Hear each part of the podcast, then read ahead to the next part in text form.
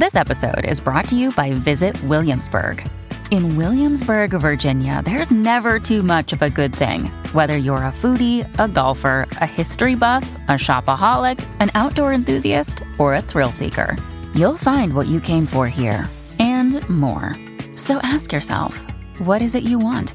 Discover Williamsburg and plan your trip at visitwilliamsburg.com. Hey, it's Ryan Reynolds, and I'm here with Keith, co star of my upcoming film, If, only in theaters, May 17th. Do you want to tell people the big news?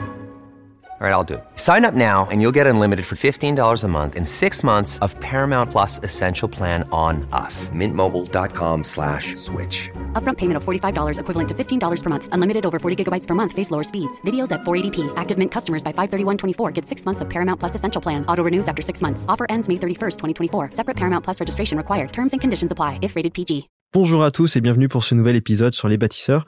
Aujourd'hui, je suis ravi d'accueillir à mes côtés le général Didier Tauzin. Bienvenue. Merci beaucoup. Euh, donc, eh bien, euh, euh, on va peut-être commencer de, tout simplement peut-être par vous laisser vous présenter. Certains ne vous connaissent peut-être pas, donc euh, peut-être succinctement vous présenter oui. rapidement. Très bien. Alors, me présenter succinctement. Donc, euh, je crois pouvoir dire que je suis un peu un pur produit de l'ascenseur social d'autrefois, n'est-ce pas? Mes grands-parents paternels étaient analphabètes, abandonnés sur le parvis d'une église à la naissance, n'est-ce pas? Mes grands-parents maternels étaient des petits paysans vendéens immigrés en Bretagne, pardon, en Charente. Et puis, euh, mon père était le plus lettré de la famille puisqu'il avait le certificat d'études. Il s'est engagé en 39 pour la durée de la guerre. Il, est, il a été prisonnier, évadé sept fois. Il a rejoint le général de Gaulle en, en Angleterre. Il a été parachutiste SAS de la France libre. Il a fait l'Indochine. Il, a sauté sur Dien Bien Phu. Il a été très grièvement blessé à Dien Bien Phu. Et d'ailleurs, le titre du livre vient d'une lettre qu'il a adressée à ma mère euh, le jour même où il sautait sur, sur, sur Dien Bien Phu, n'est-ce pas? Il est allé se confesser, il poste la lettre. Dans cette lettre, que je garde encore, il est écrit, eh bien, je vais me, je saute ce soir sur Dien Bien Phu, je vais me faire tuer. Fais de mon fils un officier, apprends-lui à aimer la France en crever. Et le titre de ce livre, c'est un hommage à mon voilà. père. Livre que j'ai juste ici. On reçoit à cette occasion, je le montre à l'écran. Voilà. Donc, aux éditions euh, Marie Édition qui à chaque fois nous accompagne, nous envoie beaucoup de monde, on les remercie pour ça. Donc ce, ce titre peut en surprendre quelques-uns, en crever, n'est-ce pas? Mais euh, c'est un hommage à mon père. Bon, il, il ne s'est pas fait tuer, il a été très gravement blessé, il est revenu. Ensuite, il a continué sa carrière militaire. Arrivé à la retraite, il a acheté une entreprise, n'est-ce pas? Et celui qui, comme gamin, avait parfois du, mal à du mal à manger, oui, du mal à manger, eh bien, terminé en payant l'impôt sur la fortune, ce qu'il trouvait parfaitement injuste. Bien. euh, quand euh, ma mère était remarquable dans ces occasions-là, parce que, vous savez, euh, euh, apprendre que son mari saute sur Yen Benfou qui va se faire tuer, c'est terrible, vraiment mmh. terrible. Bien. Et donc, euh, ensuite, pour ce qui me concerne, donc je suis entré au Prytanée militaire euh, de la Flèche en 1963, j'avais 13 ans, n'est-ce pas? C'était une toute autre époque que maintenant. Nous avions des, des chaussures de la d'avant-guerre, d'avant la guerre de 39, hein, n'est-ce pas? Nous nous mangions du euh, euh, du pain de guerre de la guerre d'Algérie qui était très très très dur. Il fallait le, le tremper longtemps pour qu'il soit plus tendre. bon, voilà. Et puis donc le pas cadencé, le règlement militaire, c'était. Mais j'en garde un souvenir absolument magnifique parce que je, je, je, crois pouvoir dire, comme je ne sais plus qui hein, maintenant, que la flèche m'a fait homme. Le Prytanée militaire m'a fait homme.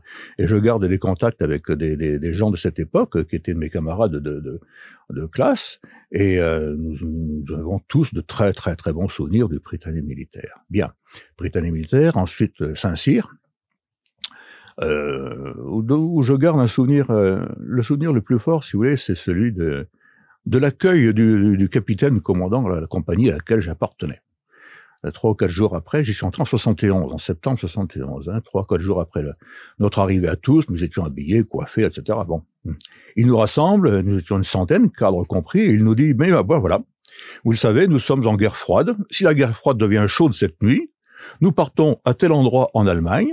Face à nous, il y aura l'armée est-allemande. Derrière, il y aura l'armée soviétique.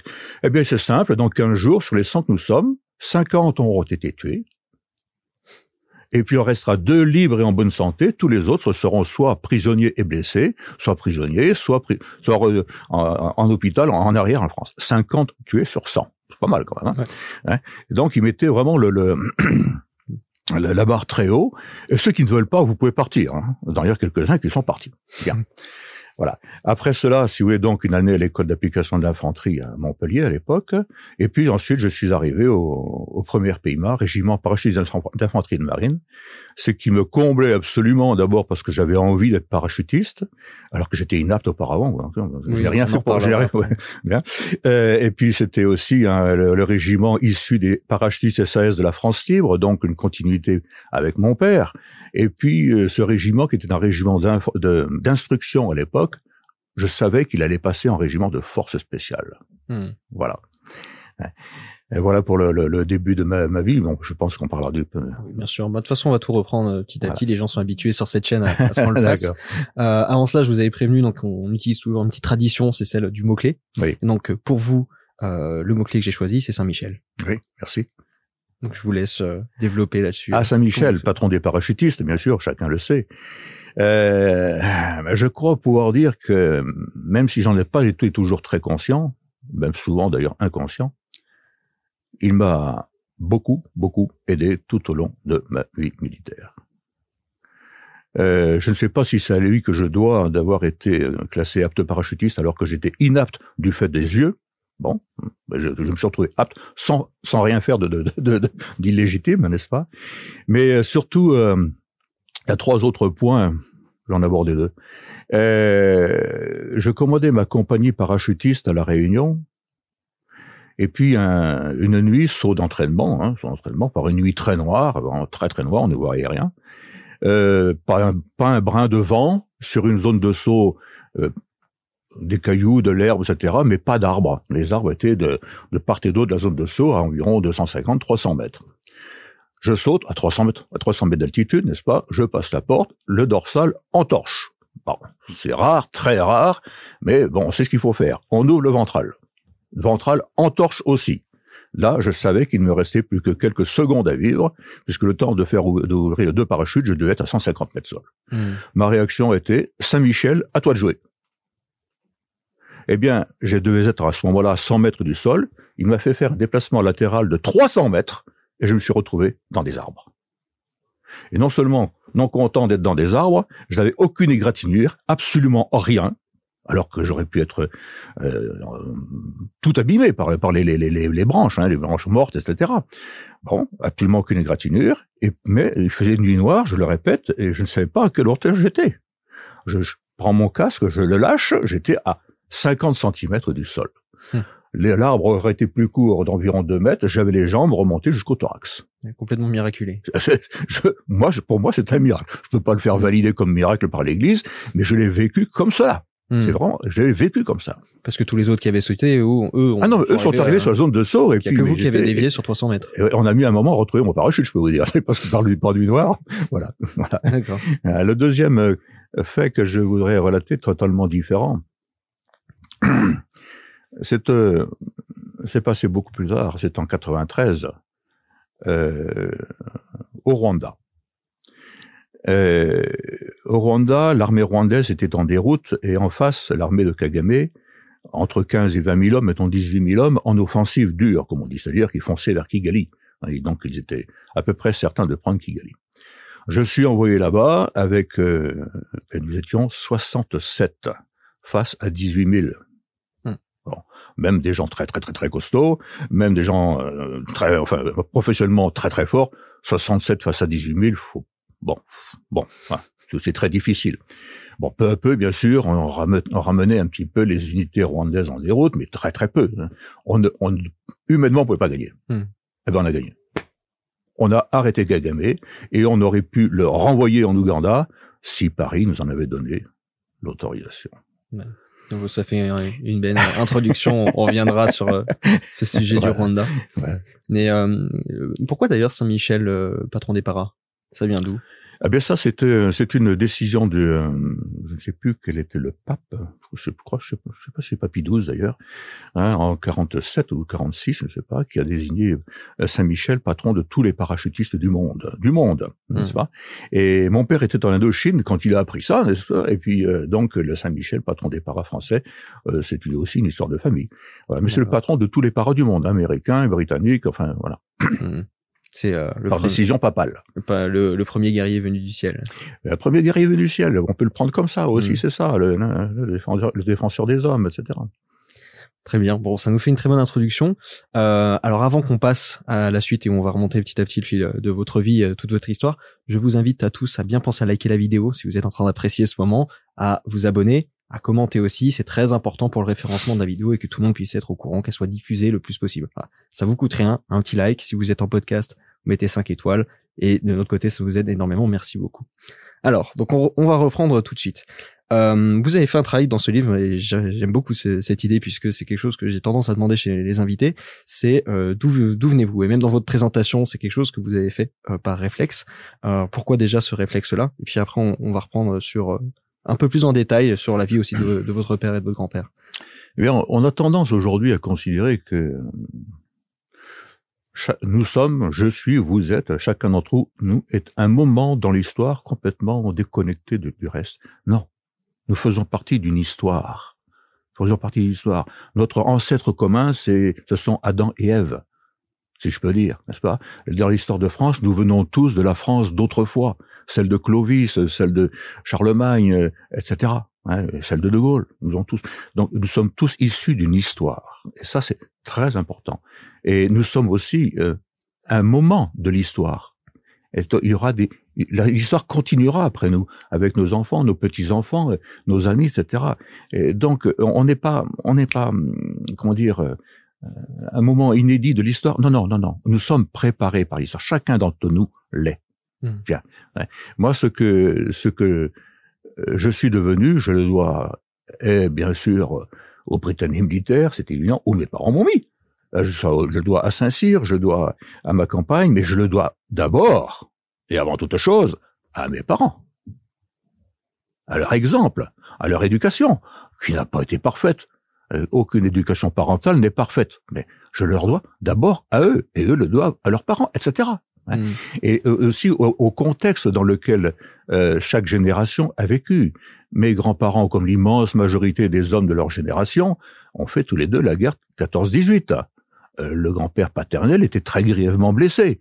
Euh, mon père ensuite a fait 39-45, Indochine et Algérie, c'est pas rien quand même, c'est Mm. c'est même énorme. Hein. Donc, donc, donc il y a une continuité dans toute. euh, Dans, nous sommes, nous ne sommes pas, je le répète peut-être un peu trop, euh, nous ne sommes pas un moment euh, euh, indépendant de l'histoire. Nous sommes le fruit d'une continuité. C'est très très très important ça. Surtout de nos jours, il est très important qu'on le sache. Les Français d'aujourd'hui viennent de, euh, ils ont 2000 ans d'histoire derrière eux, et même plus si on compte les Gaulois Mm. n'est-ce pas? Hein? Voilà. Et puis euh, peut-être encore 2000 ans devant nous, je ne sais pas. Il y a certainement, du- il y a certainement beaucoup, de temps encore devant nous, mais il y a du boulot à faire.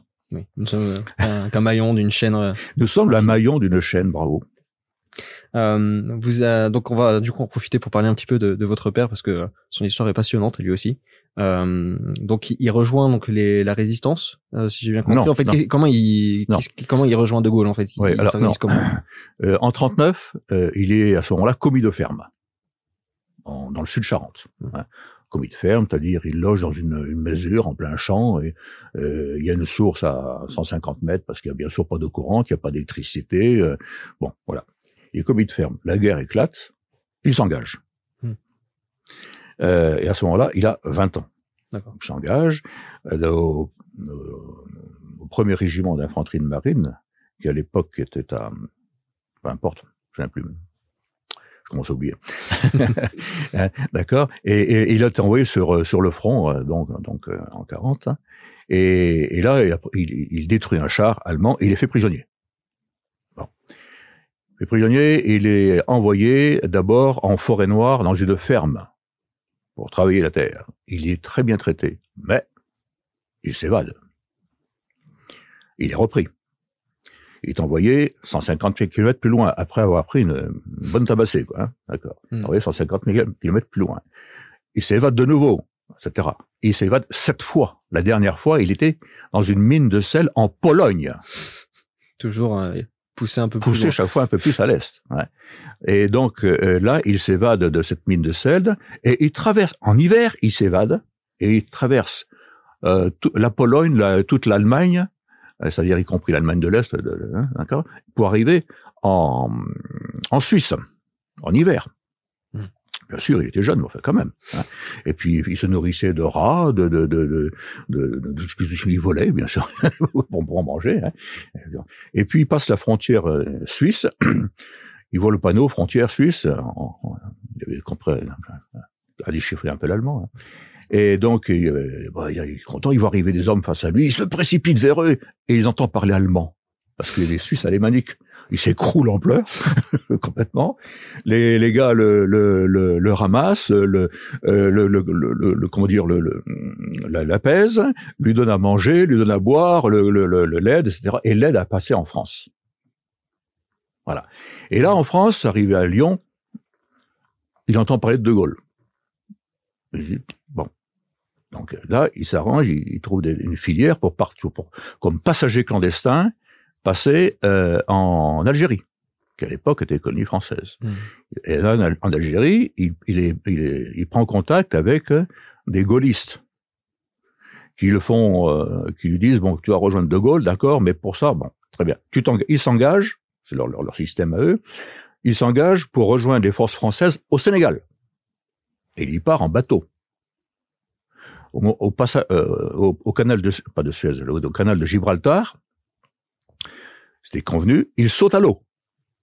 Hmm. Il est récupéré par une vedette britannique, d'abord mis en prison pour, euh, pour vérification, etc. Et ensuite, toujours par bateau, il est envoyé en Écosse. D'accord. En Écosse.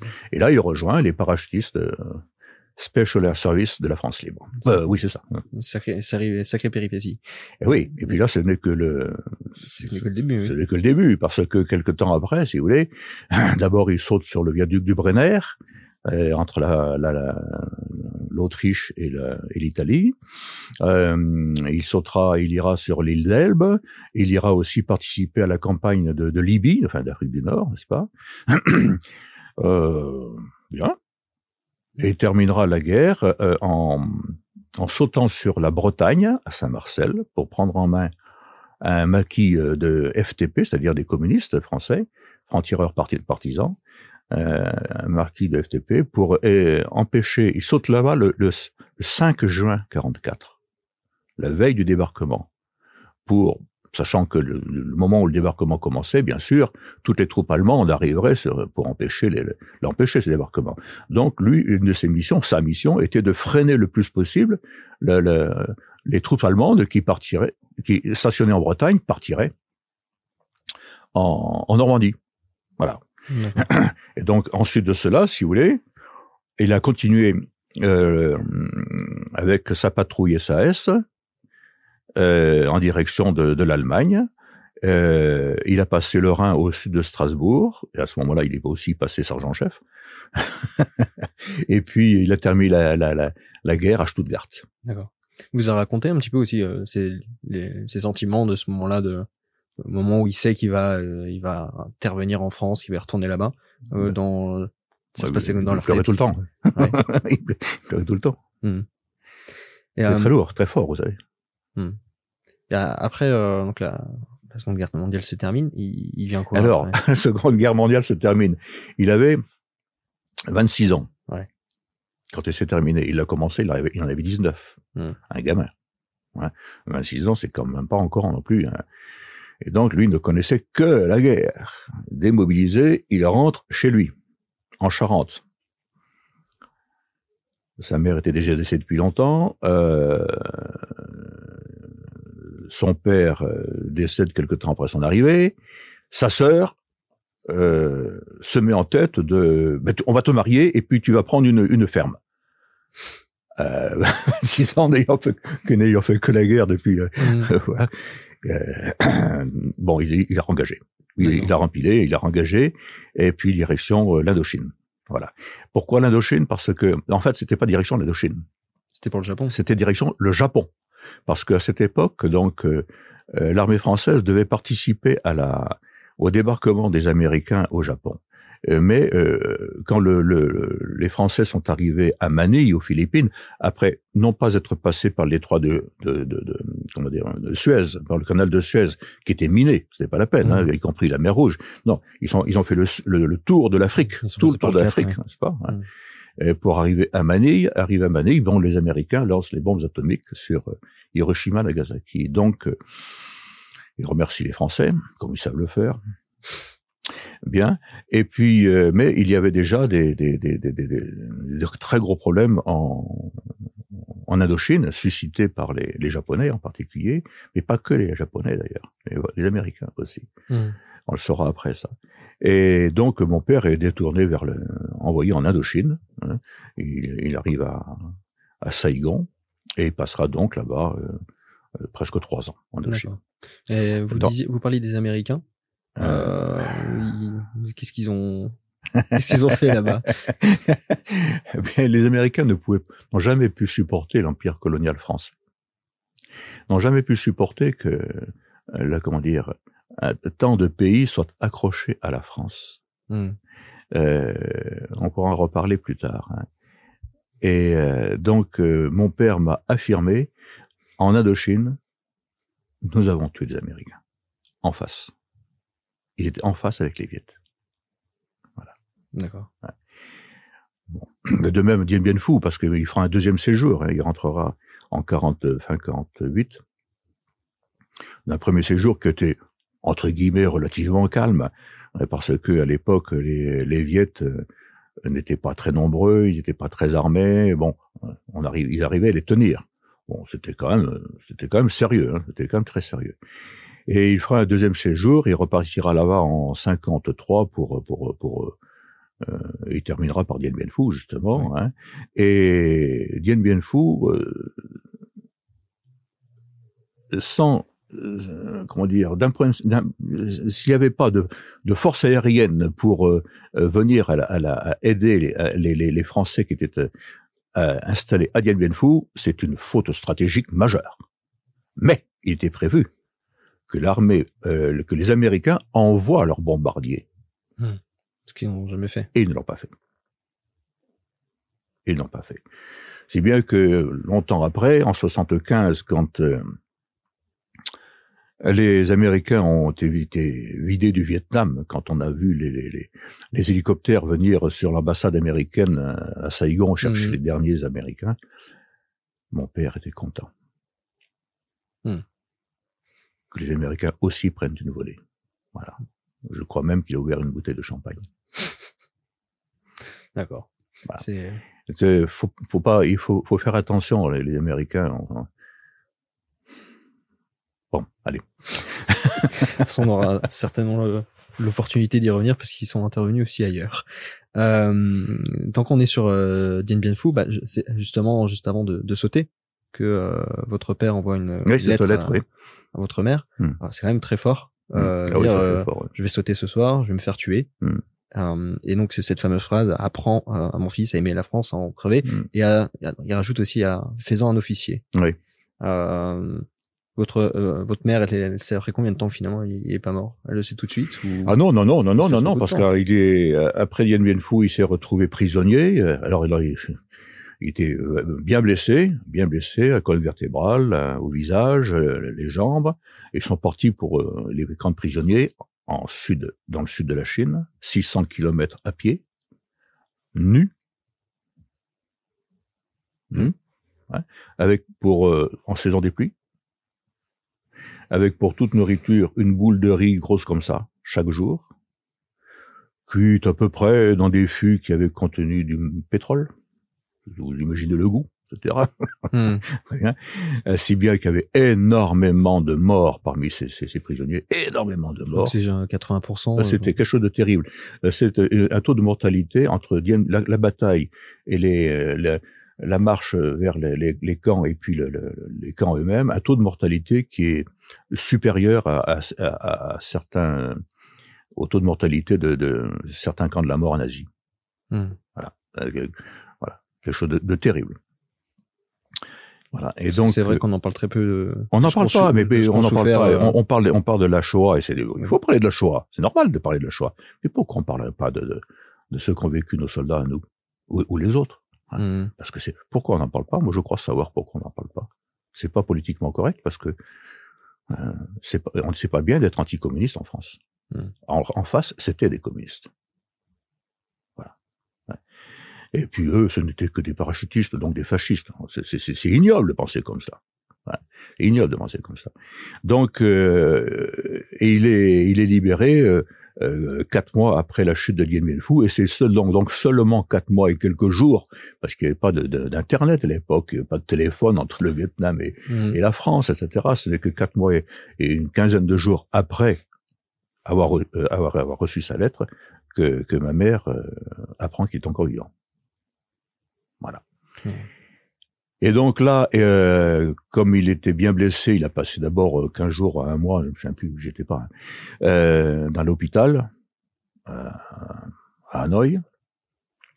Et puis on l'a mis dans un avion, ce qui était pour revenir en France, ce qui à l'époque était très rare parce qu'on revenait plutôt par bateau. Quoi. Il était bien blessé. Donc ma mère est allée l'accueillir à, euh, à Paris, à Villa-Coubé, je crois, c'est ça. hein Il me semble que c'est ça. Mhm. Euh, elle l'a pas reconnu. Elle l'a pas reconnu tellement il était défiguré, maigre, etc. voilà. Et d'ailleurs, une chose que, que vous racontez aussi dans le livre, c'est que euh, les, dans les geôliers, euh, Oh. il y avait euh, des traites, c'était des Français. Oui. Il y avait des Français. Et ouais, il y avait des Français. Bon. Euh, donc, euh, bon, on voit que par ce, ce cette histoire quand même, euh, disons qu'il y avait un chemin qui était un petit peu tout tracé aussi pour vous, on peut dire dans ce sens-là. Vous avez aussi vécu en, en Afrique? Ah oui, j'y suis né. Je suis né au Sénégal parce que à son retour de, de son premier séjour en Indochine, donc fin 48, et, euh, ah oui, j'ai oublié de dire que pendant ce premier séjour, euh, quand même, il s'est dit, bon, maintenant, euh, j'ai passé 35 ans, il serait peut-être temps que je me marie, quoi.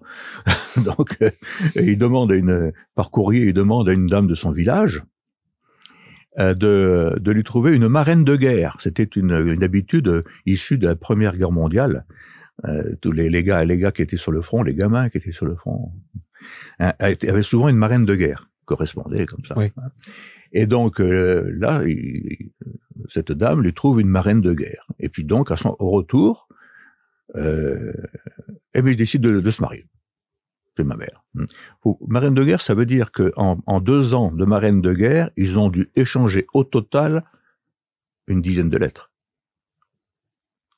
par bateau. Ouais. Tandis qu'aujourd'hui, c'est à peu près ce qu'on fait en, en 20 minutes entre, entre deux amoureux par Internet. Mhm. D'accord? Voilà. Euh, et donc, ils décident de se marier. Ils se sont mariés le 1er janvier 49 dans, dans leur village. Et puis, euh, à ce moment-là, mon père euh, apprend qu'il était affecté euh, dans un, bataillon parachutiste qui était en cours de constitution au Sénégal. Au Sénégal, ma mère le rejoint, elle qui n'avait jamais quitté sa campagne, vous imaginez, partir en bateau sur la mer, etc., puis arriver dans un pays africain, c'était quelque chose de, tout à fait étonnant. Hein. Alors maintenant, elle a 98 ans, donc elle, mais il y a encore 10 ans, elle en parlait en, en client, les yeux qui brillaient comme ça, c'était fantastique, quoi. Et donc, euh, et puis je suis né là-bas. Je suis né au Sénégal, en 50.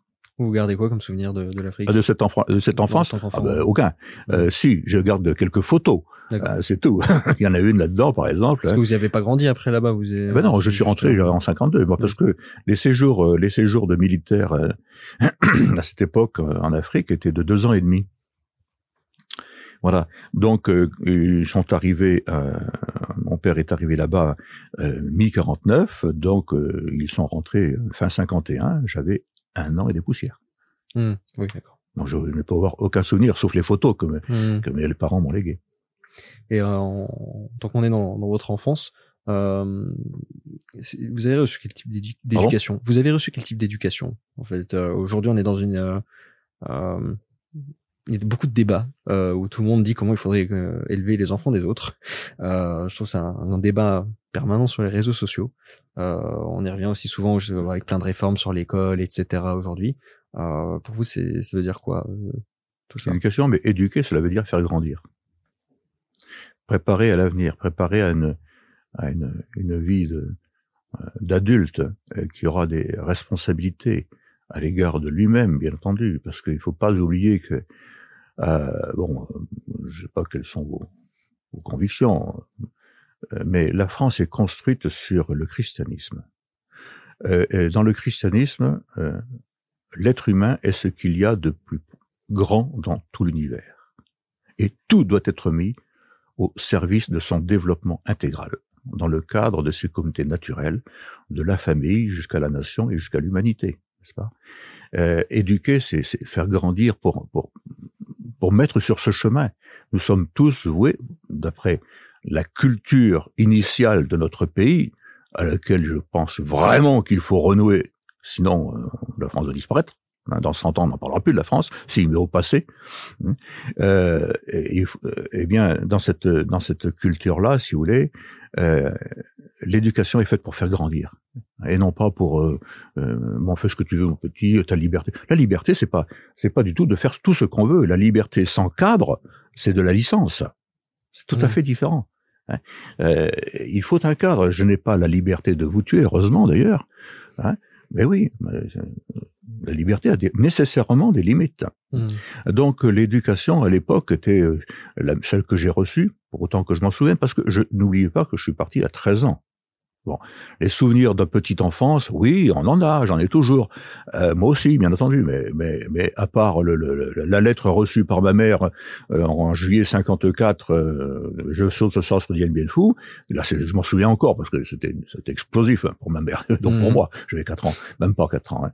À part cela, oui, bien sûr, j'ai des souvenirs. Bon, le Britannique militaire a beaucoup euh, radicalement chamboulé, si vous voulez. Autrement, nous, c'était une, une, une édu- une éducation de, de type très très euh, classique, euh, campagnard, euh, euh, campagnard, oui. C'est-à-dire, ça c'est bien, tu fais, ça c'est mal, tu fais pas. Si tu fais, pas. Hmm. Voilà, papa disait, maman disait, ça c'est bien, ça c'est mal. Bon, euh, on était tous baptisés, confirmés, etc. Aussi un peu parce que ça se faisait, c'était dans Oui. l'air du temps Par tradition. par tradition. hein. Mais la tradition n'a pas que du mauvais, bien au contraire. Elle peut avoir beaucoup de bons de la tradition. Beaucoup, il y a de très bonnes traditions. hein. Et puis, euh, tu fais ton lit, euh, tu, tu te tiens bien à table, tu ranges ta serviette. Voilà. Hein, c'était. Et puis, à, à l'école, attention, hein, si le, si le professeur, si l'instituteur euh, te met, te met une, une gifle, moi, je t'en mettrai deux. Ah, oui. Et oui, parce que l'instituteur ne pouvait pas avoir tort. Hmm. Eh oui. Euh, etc. Euh, c'est une éducation certes rigoureuse, mais en même temps bon, beaucoup de beaucoup de chaleur humaine avec la famille. Euh, à l'époque, c'est fini malheureusement, même dans nos campagnes. Mais euh, je me souviens de, quand même, je me souviens de, j'étais déjà au Britannique, mais enfin, je rentrais quand même en vacances et pour ma ma confirmation, confirmation. Euh, donc euh, confirmation en eau, en eau blanche, etc. Puis après repas de famille. Alors, repas de famille, c'était avec bien sûr euh, mes deux sœurs, mes parents, mes grands-parents, mes oncles et tantes. On était une quarantaine. Hmm. Repas de famille qui a commencé le, le- le dimanche après la messe, c'est-à-dire euh, vers, vers, vers, vers- vers midi, et, tout ça, et qui s'est terminé le lendemain matin à 6 heures. Sauf mes oncles qui sont rentrés chez eux traire les vaches et leur donner à manger, puis ils sont revenus après. voilà. Et c'était très souvent ça. C'est une ambiance, c'est délicieux. Hmm.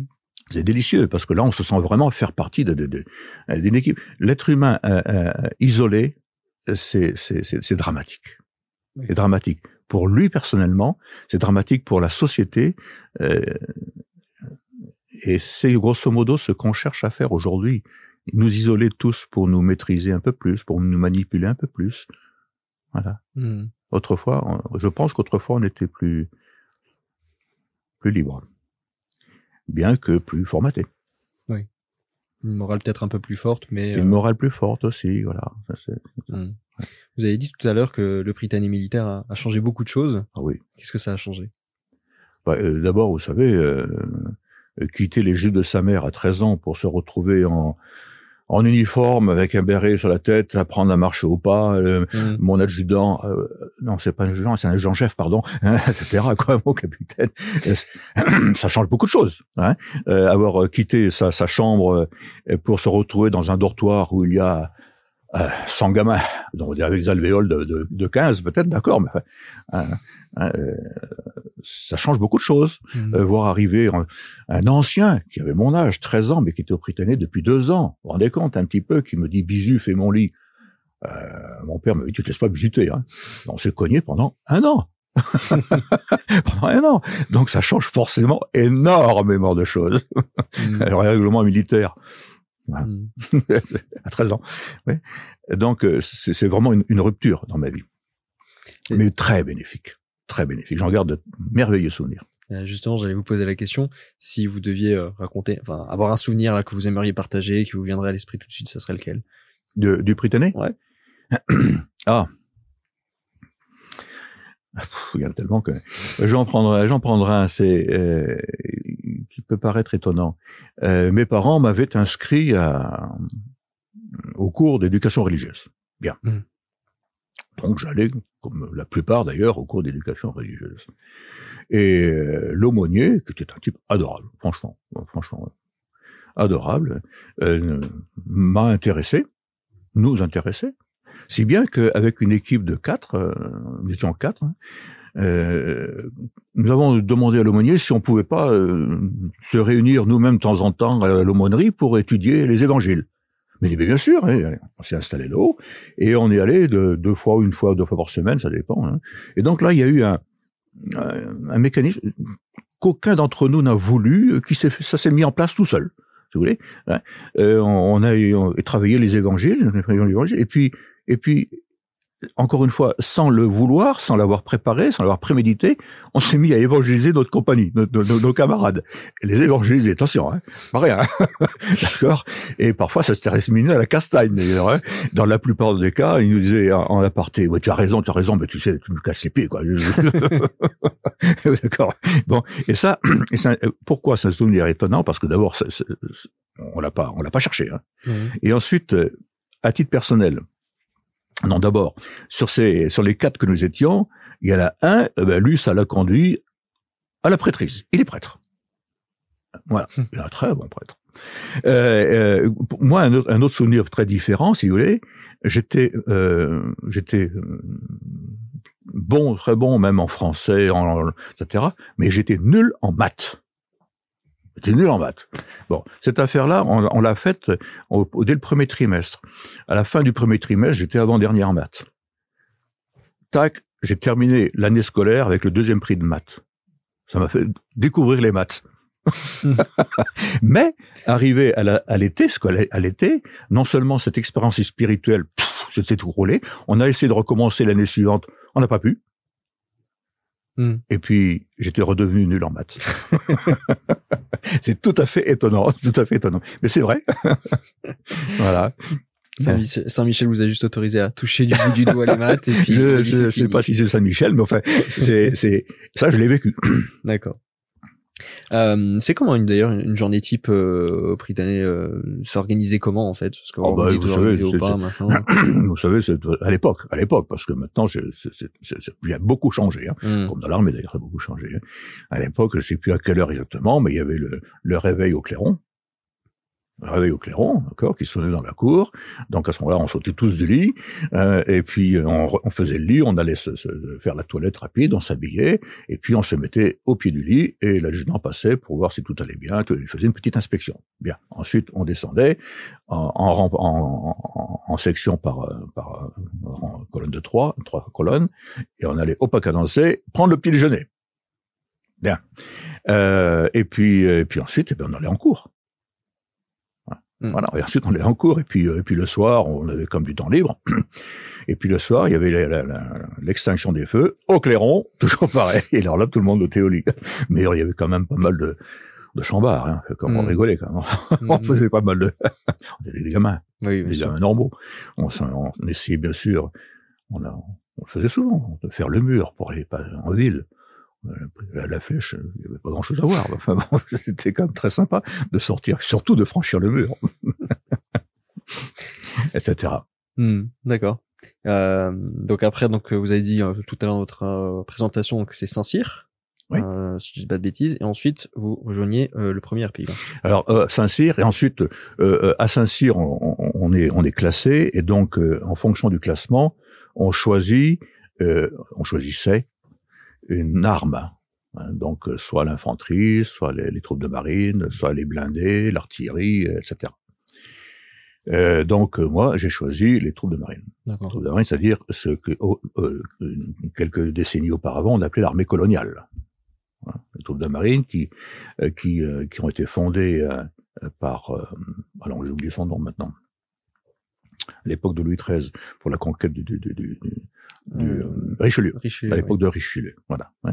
et qui sont devenus l'armée coloniale quand la France a, a créer son empire colonial fin 19e, début 20e, et que euh, au moment des indépendances euh, africaines, on a euh, rappelé troupes de marine. oui. D'accord. Ok. Euh, vous avez dit que aujourd'hui on ne peut plus choisir? C'est euh, vous à Ah non, non, je dis pas ça. Je, Ah, je, d'accord. je dis je ne sais pas comment ça se passe Ah, maintenant. si vous voulez. à l'époque, je pense que c'est toujours pareil. Oui. hein. Classement, et puis on choisit en fonction du classement. Ok.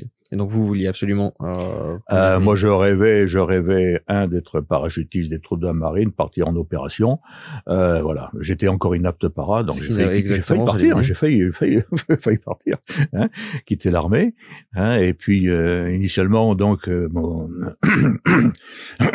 voulez, il y a, ça se fait en deux fois. Euh, il y a l'amphi blanc au cours duquel euh, on, on- en fonction de notre classement, on fait un premier choix euh, pour se situer par rapport aux camarades et puis pour, pour avoir encore un temps de réflexion. Hmm. Bon, là, comme je voulais partir en opération et qu'à l'époque, il n'y avait que la Légion étrangère pour partir en opération, plus un régiment des troupes de marine, euh, ben j'ai pris l'infanterie option Légion. Puis après, je me dis, Ah, pas possible, quoi. Ton père était dans l'école d'armée coloniale, les paracolos, etc. Bon, ben, alors, en l'amphi réel, j'ai pris les, les, les troupes de marine. voilà. Hmm. Et donc, je suis parti en école d'application à l'infanterie, de l'infanterie à Montpellier. Et puis, euh, j'étais encore inapte para. Et puis donc arrive le classement de fin d'année, j'étais bien classé, puis un camarade qui lui n'était pas syrien, qui avait euh, commencé comme il avait d'abord fait des études de médecine justement, me dit dans le cours, dis donc, tu vas prendre les paras bien sûr. Je dis ben je peux pas, je suis inapte. Ah bon? Attends, je connais le médecin chef là, j'étais j'étais élève euh, comment dire médecin, j'étais en études de médecine avec lui, je, lui- je vais lui en parler. Le médecin chef m'appelle, déchire mon carnet médical, m'en donne un autre, il me dit voilà, vous tapez para. tout ce que j'ai fait. mon père lui envoie une caisse de champagne, et puis c'est tout. et je me suis retrouvé apte parachutiste, et donc je suis parti à, à Bayonne. Vous étiez. euh, c'est à cause de quoi C'était à cause de problèmes de yeux, les yeux. oui. Les yeux. J'étais très myope. Ok. Euh, ça, ça, ça- Après, il y a toute une phase de formation qui, euh, quand vous choisissez. Euh, euh, par- Alors Bayonne. Oui. Alors Bayonne, quand je suis arrivé, c'était encore un centre d'instruction pour tous les parachutistes français. Donc nous recevions des, des jeunes, des engagés, des engagés, des types adorables, euh, très petit niveau, souvent, mais adorables, adorables. Franchement, euh, j'écrivons comme je parlons. Il y en a un qui m'a dit ça un jour, Hein, mais bon, pff, mais adorable. J'ai beaucoup, beaucoup, beaucoup aimé. Et euh, mais à ce moment-là, euh, donc le régiment se transformait, transformait en régiment de forces spéciales. Donc après avoir euh, euh, commandé euh, trois sections de, de- de jeunes engagés euh, et même une d'appelés, euh, donc j'ai commencé la formation aux opérations spéciales. Et cette formation euh, dure au total durait, maintenant je sais pas encore, ça peut, ça peut évoluer, hein, un an et demi. C'est-à-dire qu'après deux ans à Saint-Cyr, un an à Montpellier, encore un an et demi de formation, c'est pas mal, hein, hein, de formation aux opérations spéciales. Alors c'était, euh, on commençait par la formation en garde du corps, euh, on avait la formation guérilla, on avait la formation bien entendu explosif, etc., etc., etc. Hmm. Euh, euh, c'était c'était tout à fait passionnant, bien entendu. ouais. Et moi, j'ai commencé par la formation en garde du corps, si bien que euh, je me suis retrouvé dès l'été 75 envoyé en Côte d'Ivoire garde du corps du président au fouet de Boigny. Quand j'ai pas 25 ans, j'étais jeune garde du corps, je suis pas encore très très très très fort, mais bon, ça s'est bien passé. Et puis ensuite, donc ça a continué. Un an et demi de formation, c'est pas mal, vous savez. Hein. Surtout que c'est bon par petit, euh, par, par, par, stage et entrecoupé d'opérations à droite, à gauche, etc. On voyait pas le jour. Hein. On voyait pas mmh. le jour. J'ai passé dix ans de ma vie professionnelle, c'est horrible, sans un seul jour de permission. Mmh. Dix ans de ma vie professionnelle sans un seul jour de permission. La folie. Vous parliez des, stages tout à l'heure. Il y, en a un qui que vous décrivez beaucoup dans le, dans le livre, c'est celui euh, euh, de guérilla et contre-guérilla dans, dans l'ouest du Brésil. Ah oui, oui, oui, oui, oui, oui, oui. oui. Alors, euh, je dans la formation spéciale, d'opération spéciale, nous avions chacun une, une, une, orientation privilégiée, si vous voulez. Hein. Bon, les uns c'était surtout garde du corps, euh, les autres, moi c'était c'était euh, les autres c'était par exemple l'explosif, les piégeages, etc. Moi c'était la guérilla et contre-guérilla, ça me plaisait énormément. Le faible au fort et puis la, bon, plaisait énormément. Et donc euh, nous avions tous une formation de base à la guérilla et contre-guérilla en dans les, les, Pays Basques, dans les, dans les montagnes basques, qui sont magnifiques. Pays Basques, c'est splendide. Euh, et ensuite, donc, euh, moi, j'étais envoyé plus tard, en 79, hein, euh, à Manaus, au Brésil, où, euh, au SIGS, Centro, le centre d'instruction pour la guerre, euh, la guérilla en, zone, en, en, forêt, en forêt équatoriale. Pourquoi? En 79, nous étions encore pendant la période de guerre froide, et le Brésil avait des foyers de guérilla communistes un peu partout, mais surtout dans, les forêts. Voilà.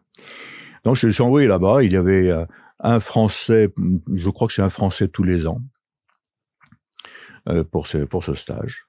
Euh, alors, pour donner, donner l'ambiance, euh, il faut savoir que ce qui est particulier dans la, la, la guérilla, en particulier face aux communistes, c'est la guerre psychologique. Oui. Voilà, la guerre psychologique. Alors là, j'ai été mis dans l'ambiance aussitôt. Je descends de l'avion, venant de France, hein, je descends de l'avion, je vois arriver deux sous-officiers brésiliens euh, euh, costauds euh, qui me disent de le me disent de les suivre, je les suis avec ma valise. Arrivé à la voiture, ils prennent ma, ma valise, le mettent sur le siège arrière et moi ils mettent dans le coffre. dans le coffre. Voilà, très bien. Ambiance.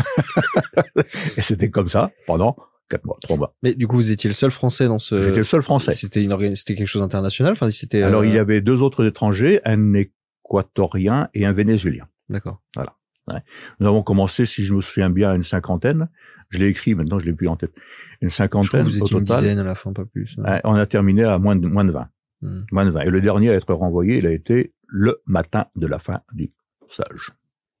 C'est le stage qui durait trois mois. Trois mois. Trois mois. En pleine saison des pluies. Et quand je suis rentré, d'ailleurs, je, je, je, sentais le moisi. J'avais une corne, une espèce de corne comme ça sous les pieds tellement on était toujours dans la flotte. C'était quelque chose de fantastique, quoi. Euh, des choses très très étonnantes. Euh, physiquement, c'était pas du tout insurmontable. Bon, j'étais en mm. pleine forme physique, 29 ans, bon, c'était facile, quoi, physiquement. Psychologiquement, c'était un peu un peu autre chose. Hein. Euh, par exemple, j'étais le numéro 2. J'étais pas j'étais pas le lieutenant Tozin, j'étais le numéro 2. Hmm. Pourquoi numéro 2 Parce que dans l'ordre d'ancienneté, j'étais le deuxième. Point. Et pendant trois mois, j'étais appelé numéro 2. Et on, on, on, gueulait en permanence, numéro 2, etc. On en prenait plein la figure, y compris physiquement d'ailleurs. c'était, hmm. surtout pas réagir, parce que sinon c'était bien. ok et donc, euh, euh, il y a une semaine, par exemple, aussi, c'est très intéressant ça aussi. Une semaine, je raconte quelques bricoles, un peu plus. Hein, une semaine pendant laquelle, dans toute la semaine au total, on a dormi quatre heures. Pas quatre heures par nuit, quatre heures dans la semaine. Hmm. Hein, on commence à devenir un peu dingue. voilà. Quand on est dormi, d'ailleurs, quand on est rentré, on a dormi 48 heures d'affilée. Hein, c'est clair. Bien. Voilà. Un autre, un autre, euh, un point, oui, les, parmi les tests d'arrivée, si vous voulez, et on nous faisait descendre dans une, une, une fosse qui faisait à peu près un, mètre de profondeur, sur deux mètres et un mètre, hein, d'accord, dans lesquels grouillaient des serpents. Des quantités de serpents, des gros, des petits, des moyens. Donc, euh, Numéro 2, tu descends dans la fosse. Oui, descends, numéro 2, dans la fosse. Tu attrapes celui-là. D'accord, il fallait l'attraper à la tête et à la queue, puis le soulever comme ça. C'est, c'est, c'est pas ce que c'est ce serpent. On savait pas s'il était euh, rendu inoffensif, je suppose, mais on savait pas. Non. Bon voilà. Bon c'est bien. Pause. Puis en sortant de la fosse, on nous donnait un bol, un bol rempli de larves grouillantes, larves grouillantes. Il fallait manger. etc., etc. Dès, dès, ce jour-là, il y a, il y a trois ou quatre gars qui ont été vidés, qui ont été envoyés parce qu'ils n'ont pas, ils n'ont pas supporté psychologiquement hmm. d'attraper un serpent ou de manger des larves. Oui. Voilà. Hein, la, la, la, semaine par laquelle on a dormi, dormi, que quatre jours, je crois que c'est là qu'on en a perdu le plus, hein, cinq, hein, hmm. parce que c'est de la folie. Hein. Un autre, un autre exemple, euh, nous étions à un moment à la, au confluent du, de l'Amazone et du Rio Grande. Oui. En pleine saison des pluies. ça, bouillonnait, l'eau était noire, sombre, etc. On nous mène sur une barque, sur une barque, pile au confluent. Là, il devait y avoir au moins 15 mètres de fond. L'instructeur, euh, par exemple, prend, je l'ai fait, prend mon arme, l'attache bien solidement, et la laisse descendre. Va la chercher. Plonger, sans, sans corde, rien du tout, hein, aller chercher l'arme, et la remonter à la main, pas, pas à la ficelle. Remonter là. ben, c'est pas si facile que ça. Hmm. C'est pas si facile. Parce qu'une apnée de 30 mètres, bon, on en faisait beaucoup à l'époque. Hein. Pas forcément dans, cette, dans ce sens-là. Hein. C'était plutôt en, en horizontal. L'eau, elle devait être boueuse. Tout. Mais l'eau, on voyait hmm. pas la main à 50 cm. Hmm. Hein, etc. Il y, y, a beaucoup de courant en plus. Euh... Ah ben, dans un confluent, il y a eu courant. oui, on était, on était, bon, ça, ça c'était surtout bouillonnant comme ça. Voilà. Et euh, vous étiez entraîné aussi au, euh, comme si vous étiez prisonnier, euh, pris, comme prisonnier. Oui. ah oui, oui, oui. Nous avons fait un petit stage de. Ah, il y a deux, deux stages intéressants, hein. deux fois une semaine. Euh, donc une semaine de, nous étions censés être prisonniers dans un camp communiste. Ben, c'est pas marrant. Mmh. C'était pas marrant, je peux vous dire. D'abord, on était, il pleuvait à tour de bras, on avait, on, on, était dehors tout le temps, nuit et jour, euh, pas de rasage, pas de rien du tout, hein. euh, tabassé, euh, on mangeait de, de, de, de, à peu près ce que mangeait mon père en Indochine, hein, pas grand chose, et puis euh, l'action psy. Hein. Ensuite, euh, il y avait un radar, un mirador, euh, sur lequel il y avait un gars nuit et jour qui nous surveillait avec le, phare la nuit, etc. et entre le Mirador et là où nous étions, nous, dans le, camp, il y avait un ruisseau. Un ruisseau. Il faisait quand même 4 mètres de large, le ruisseau. C'est pas, c'est peut-être presque mmh. une rivière. Surtout, ça y allait. Il y avait de la flotte, hein, très boueux, etc. Et, mais, euh, mais un, ruisseau, euh, j'étais de dire un ruisseau parce qu'il était gonflé, mais c'était plutôt une, une, de l'eau pratiquement dormante. D'accord. Et puis là, il y avait, il y avait, il y avait, il y avait de tout, hein, des cadavres de, de sol, il y avait des excréments, il y avait tout, etc. D'accord. Euh, de son d'or, le gars, il dit, numéro 2, t'as une lettre de ta femme! Bah, s'il fallait, fallait passer le, le, le, le, le ruisseau en plongeant pour aller chercher la, de la femme. C'était pas une lettre de ma femme. Hmm. il n'y en avait pas. voilà. Et, parce qu'on recevait pas de courrier. Donc euh, c'était c'était pénible. Hein. C'était c'était très très pénible. Euh, là, j'ai mesuré, si vous voulez, euh, bah, un petit peu, hein, ce que mon père avait vécu comme prisonnier des Viettes. Hmm.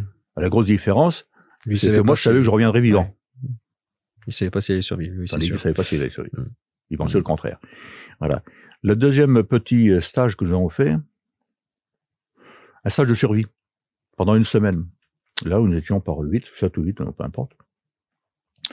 Euh, euh, euh, nous avions, pour les sept, hein, pas chacun, les sept, nous avions au total un ou deux coupes-coupes, je ne sais plus, je crois que c'est un coupe-coupe, euh, et puis une boîte d'allumettes, pas une boîte d'allumettes complète, hein, quelques allumettes, quoi, avec un grattoir.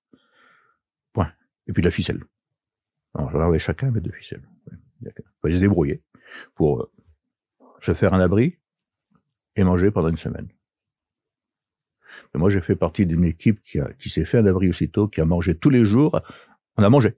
On n'avait perdu que 5 kilos en moyenne dans la semaine. Hmm. Certains n'avaient rien mangé de la semaine. c'est coton, hein, c'est c'est c'est c'est assez lourd quand même. Ouais. Voilà. Etc. Je pourrais vous en parler pendant Mm. longtemps. C'était. Vous avez parlé tout à l'heure euh, de 10 ans sans permission. Ouais. Euh, comment gérer une fille, euh, une vie familiale dans, dans ce genre de Ah contexte? non, c'était non, finalement, c'est très dur, très très très très dur, très très dur. Il, y a, Familialement, c'est très très dur. il y a des, il y a des solutions euh, qui sont tentées par. Mais euh, on on pouvait que pas. Il y a, ça, ça pétait de partout à l'époque. Si vous voulez, on était partis en permanence. Nous, Euh, quand c'était pas euh, euh, en, en Centrafrique, c'était pas, c'était au, au- en Côte d'Ivoire, c'était au Liban, c'était plus les stages à droite, à gauche, euh, des stages pour notre formation, mais aussi des stages pour la formation d'autres personnes. Par exemple, nous avons participé à la première formation du GIGN. Ça s'est passé à Bayonne, certes, mais enfin, on l'a fait, quoi. Hein.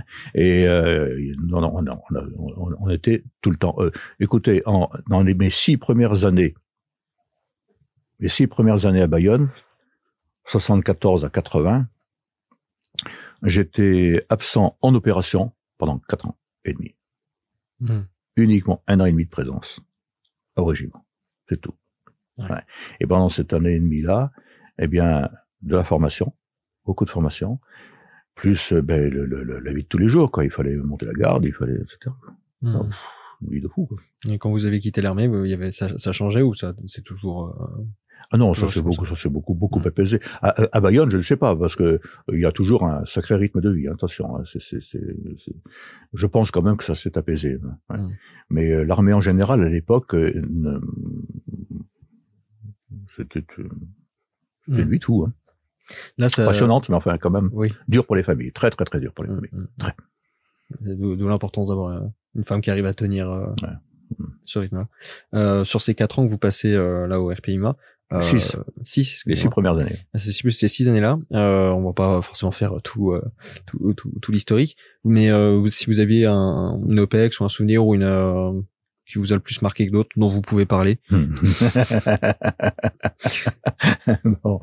Alors il y en a eu, j'en ai fait, oui, au total, euh, dans toute ma vie, euh, parce que j'en ai fait d'autres après, après, après mes six années à Bayonne. Hein, j'en ai fait jusqu'en 98. hein, J'ai Mhm. fait une trentaine d'OPEX.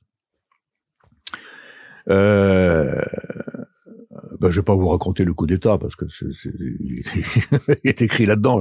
C'est, une aventure Enfin, ça sera fantastique. pour ceux qui regardent qui C'est une aventure absolument fantastique, d'autant plus qu'on n'a pas tiré un coup de fusil, on a rien, pas un mort, pas un blessé, mais c'est c'est fantastique, fantastique, fantastique. Et puis alors, euh, on est parti le mercredi soir, mercredi matin, hein, on est rentré le, le samedi euh, matin, mercredi, samedi matin, coup d'état fait, le soir, on était au bas de la Saint-Michel. Ouais, bon, fantastique. Quoi. ah non, c'est une aventure mais magnifique, magnifique. voilà. Autrement, euh, autrement, si vous voulez, le- l'Angola a, a été colonie euh, portugaise pendant presque cinq siècles. D'accord Et après la révolution des œillets, qui était suscitée par euh, Moscou, euh, donc euh, le Portugal décide de- d'infliger son indépendance à l'Angola. Je dis bien infliger, parce qu'il le regrette encore. Mhm. Il le regrette encore. J'en ai des témoignages. Voilà. Parce que ça s'est très mal passé après. Bien. Alors, il y avait- donc, et, et à ce moment-là, les, les, les, les, les soviétiques avaient déjà euh, suscité des guérillas communistes, pour, bien sûr, pour, contre les Portugais, euh, qui étaient euh, dire, mises en œuvre par les Cubains. Et euh, il y a eu une réaction anticommuniste à l'intérieur par Jonas Savimbi, qui menait donc une, une contre-guérilla euh, contre les Cubains, etc.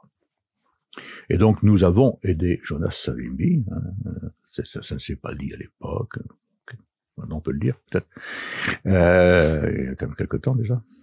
Euh, et nous avons aidé Jonas Savimbi, euh, et puis ensuite euh, certains sont allés sur le terrain pour euh, continuer à l'aider, à faire sauter les postes cubains. D'accord.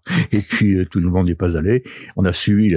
C'était une aventure très très intéressante. C'était des gens qui étaient déjà en opération depuis longtemps, qui qui, qui se, se battaient, qui étaient euh, très forts. hein. On avait beaucoup d'admiration pour eux et qui ont continué après. Et puis, euh, bien sûr, on n'a pas pu faire la bascule parce que l'URSS c'était un mastodonte. D'accord, avec Mhm. tous les tous ces euh, tous les euh, tous les pays qui qui, qui l'aidaient, Cuba mais d'autres éventuellement. Euh, donc on n'a pas pu faire la bascule. Mais il s'en est fallu de peu Après ce, je sais. hein. Donc c'est, c'est- ça, c'est très, c'est un souvenir, un souvenir très fort. Euh, j'ai aussi un, alors totalement différent parce que et pas du tout sur le même registre. Un souvenir très fort d'une, de l'une des missions de, de garde du corps de Fouet de Boigny. Alors c'est pas la mission elle-même parce que bon, ça s'est bien passé. On n'a pas eu de gros problèmes. Euh, Mais par contre, l'homme Hmm. était un type adorable. Il ne faut pas oublier déjà que Houphouët Boigny a été ministre d'État de la quatrième République française, alors que la Côte d'Ivoire était encore une colonie. Alors, les, les, les, les verbiages d'aujourd'hui euh, contre la colonisation, euh, ça suffit, quoi. Ça suffit. Et lui, il m'a tenu. Il, aurait pu être mon grand-père, cet homme-là. Et euh, il était très gentil, on parlait de temps en temps, tous les deux. Et euh, je me souviens de quelques conversations. Il me dit, vous savez, euh, lieutenant, moi, j'ai appris à lire, à écrire et compter, assis dans le sable euh, sous un bananier. et C'était un, un sergent de l'armée coloniale qui nous apprenait au tableau. C'est-à-dire déjà que l'armée française, après avoir conquis les colonies, faisait l'école. Mm. Elle faisait aussi des dispensaires. Elle faisait des routes. Elle allait sécher des marais. Elle irriguait des, etc., etc., etc. hein.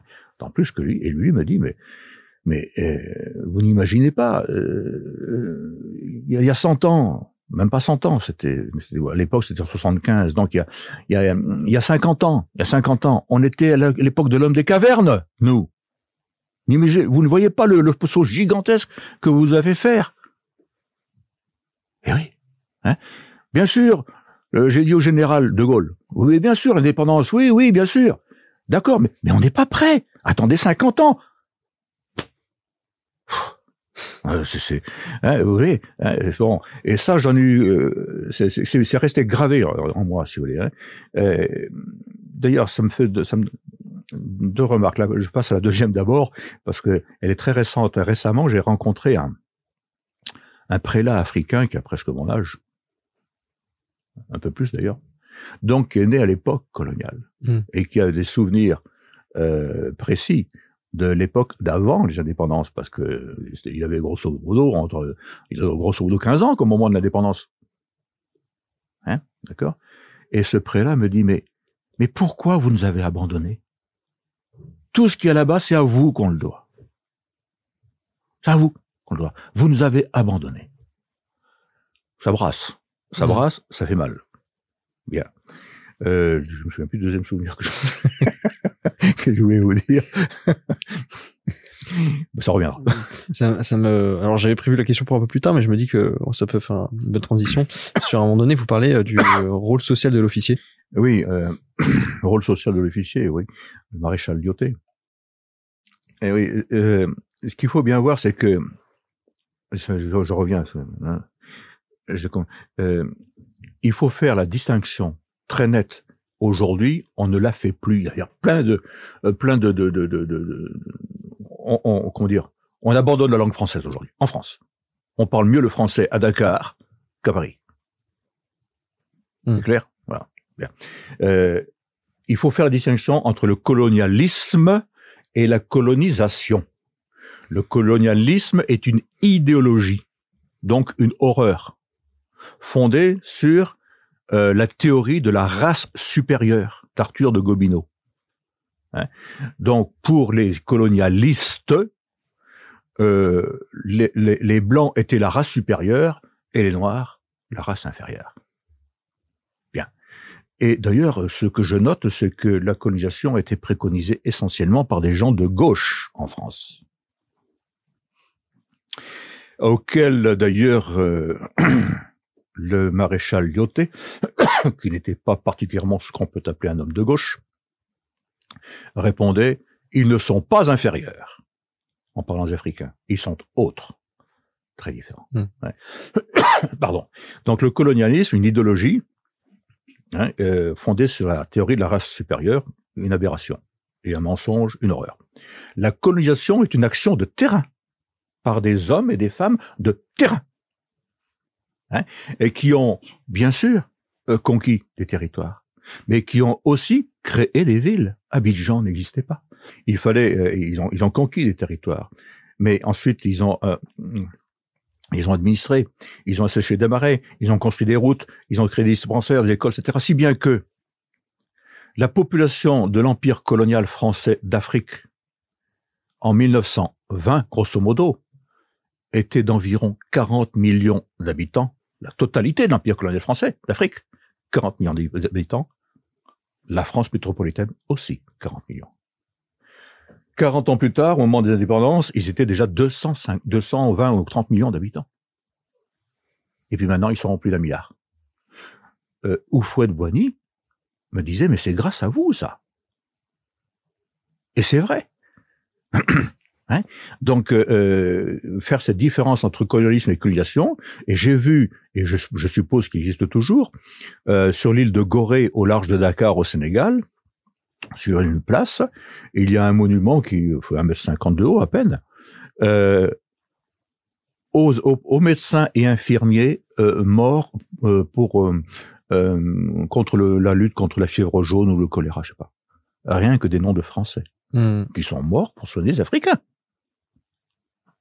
Oui ou non Hmm. Eh oui, c'est vachement important. Pardon, c'est très important. Je devrais parler français. voilà. Et donc, euh, euh, il s'agit pas de, de, de, de, de, de revenir à une période ancienne. Il faut faire justice du passé.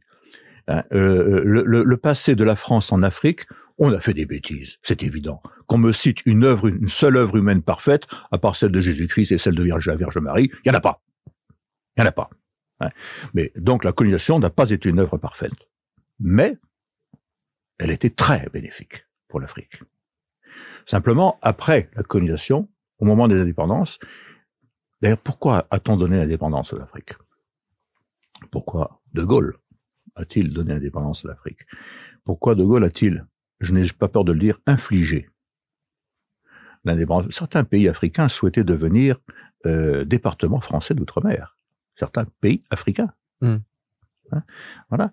Euh, pourquoi? Mais parce que bien sûr, il y avait le moment, c'était le moment de la guerre froide, les idéologies, etc. Il y avait forcément quelques guérillas qui qui qui, qui couvaient par, par endroits. D'accord, il y en avait. Et c'est aussi parce que les colonies coûtaient plus cher qu'elles ne rapportaient à la France. Mm. Elles coûtaient beaucoup plus cher. Bien. Et à partir du moment où on leur a infligé l'indépendance, donné leur indépendance comme vous voulez, eh ben, ils ont commencé à nous rapporter beaucoup plus. On a changé à leur égard et d'une manière négative. C'est-à-dire, au lieu de continuer à les aider à se développer, hein, eh bien, on s'est servi d'eux. C'est ignoble.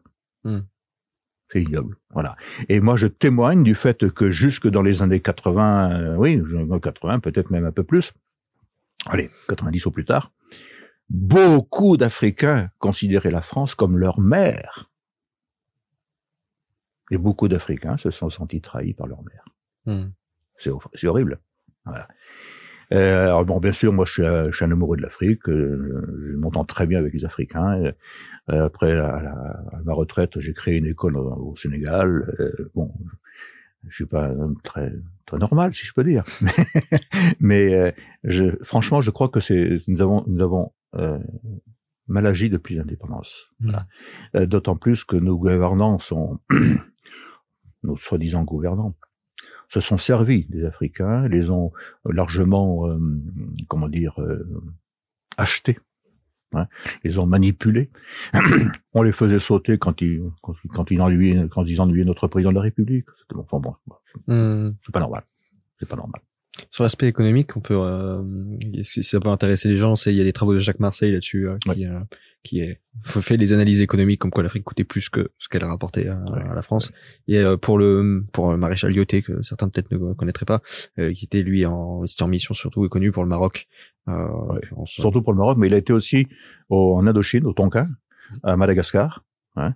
et euh, je me souviens d'avoir, euh, dans l'une de mes missions au Maroc, justement, mission du premier Pima au Maroc, eh bien, il y avait encore à l'époque des, Sénégalais euh, déjà, euh, déjà âgés, bien sûr, mais qui considéraient le maréchal Lyoté comme le père du Maroc moderne. Le père du Maroc moderne. Vous vous rendez compte un peu Il y avait encore, je sais pas maintenant, mais il y avait encore des statues au maréchal Lyoté. Ouais. Donc, euh, ra- radicalement différent de ce que, ce que souvent on dit. hein. Et lui, euh, il a, il a, il a, il a redressé le Maroc. Hmm. Donc on est sur l'Afrique, euh, ça fait un saut temporel, on, va, on respecte pas beaucoup la chronologie, mais on est dessus, on va éviter de faire des dans tous les sens. Euh, Il y a, à un moment donné, donc vous vous retrouvez euh, lieutenant-colonel, je crois, donc du premier PIMA. Commandant premier PIMA. Quand, oui, quand vous êtes au Je, je l'ai pris comme lieutenant-colonel, je suis passé colonel quelques D'accord, semaines. donc- quelques mois. Euh, et en tant que colonel au premier PMA, vous êtes euh, envoyé en mission euh, au Rwanda. Euh, alors il y a le discours qu'on entend beaucoup euh, journalistes. Moi personnellement, c'est vrai que je connaissais pas beaucoup le sujet parce qu'il il y a tellement de versions dans tous les sens que je je l'avais pas vraiment creusé. Euh, en lisant votre livre, je découvre une version qui est complètement différente de celle que on commence souvent juste au génocide. On commence là et on l'arrête là. Euh, Personne euh, n'analyse le contexte. Et de votre vécu, on a euh, une, une histoire complètement différente. Euh, vous avez été aussi beaucoup euh, calomnié, euh, on peut- le dire. Euh, L'armée française a été traitée de, tous les noms.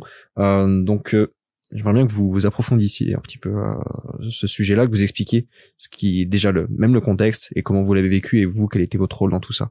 Peut-être faut-il faire un peu d'histoire avant. Le Rwanda et son voisin au sud, le Burundi, sont des pays qui ont été, à partir du, du début de l'ère chrétienne, peuplés par des Bantous, c'est-à-dire qui venaient de la forêt euh, congolaise. Des gens, des, gens de la forêt. Voilà. Et c'était à l'époque très peu peuplé, bien entendu. Et puis, euh, je crois que c'est au 15e, 16e siècle, je ne sais plus exactement, au 14e, sont arrivés les, les Tutsis, qui eux sont des Nilo-Hamétiques. Ils arrivaient donc d'Éthiopie. Ouais. Deux types d'hommes très différents. Très différents. Euh, les, les Hutus sont des gens, euh, bon, les, les, les plus grands sont de ma taille, quoi, 1m75, 80, quoi. Voilà. Euh, La, plupart sont beaucoup plus petits. Ce sont des gens de la forêt avec une culture de, de, de, de, paysans, de chasseurs, qui ne se connaissaient qu'entre deux villages distants que de 15 kilomètres. Bon, des gens... euh, une culture très particulière. Tandis que les Tutsis, eux, c'était euh, d'abord ce sont des gens qui, il y a des hommes qui font 2 mètres 20, C'est pas, pas tous, pas beaucoup, mais enfin, il, il est quand même normal, normal de, de, de voir un homme qui, qui mesure 2 mètres. Hein, puis ils sont, ils sont, ils sont minces, ils sont, bon, les, les, les femmes ont une très très belle allure, les hommes aussi d'ailleurs, ils ont tous une très belle allure, et ils ont une culture euh, très très militaire, hein, si je peux dire. Hein. Ils ont une organisation très très pyramidale. Euh, il voit loin non seulement par la taille, mais parce que euh, par, la, culture, et puis euh, et puis et surtout ce qui le distingue des, des, des, des distinguait des, Hutus, des Bantous, c'est qu'ils avaient une, une religion monothéiste. Sans doute, sans doute faudrait demander ça à Bernard Lugan ou à Charles Onana, euh, sans doute héritier de la guerre de, de, de, la, de la, reine de Saba. Mm. Voilà. Le Imahana, lieu unique.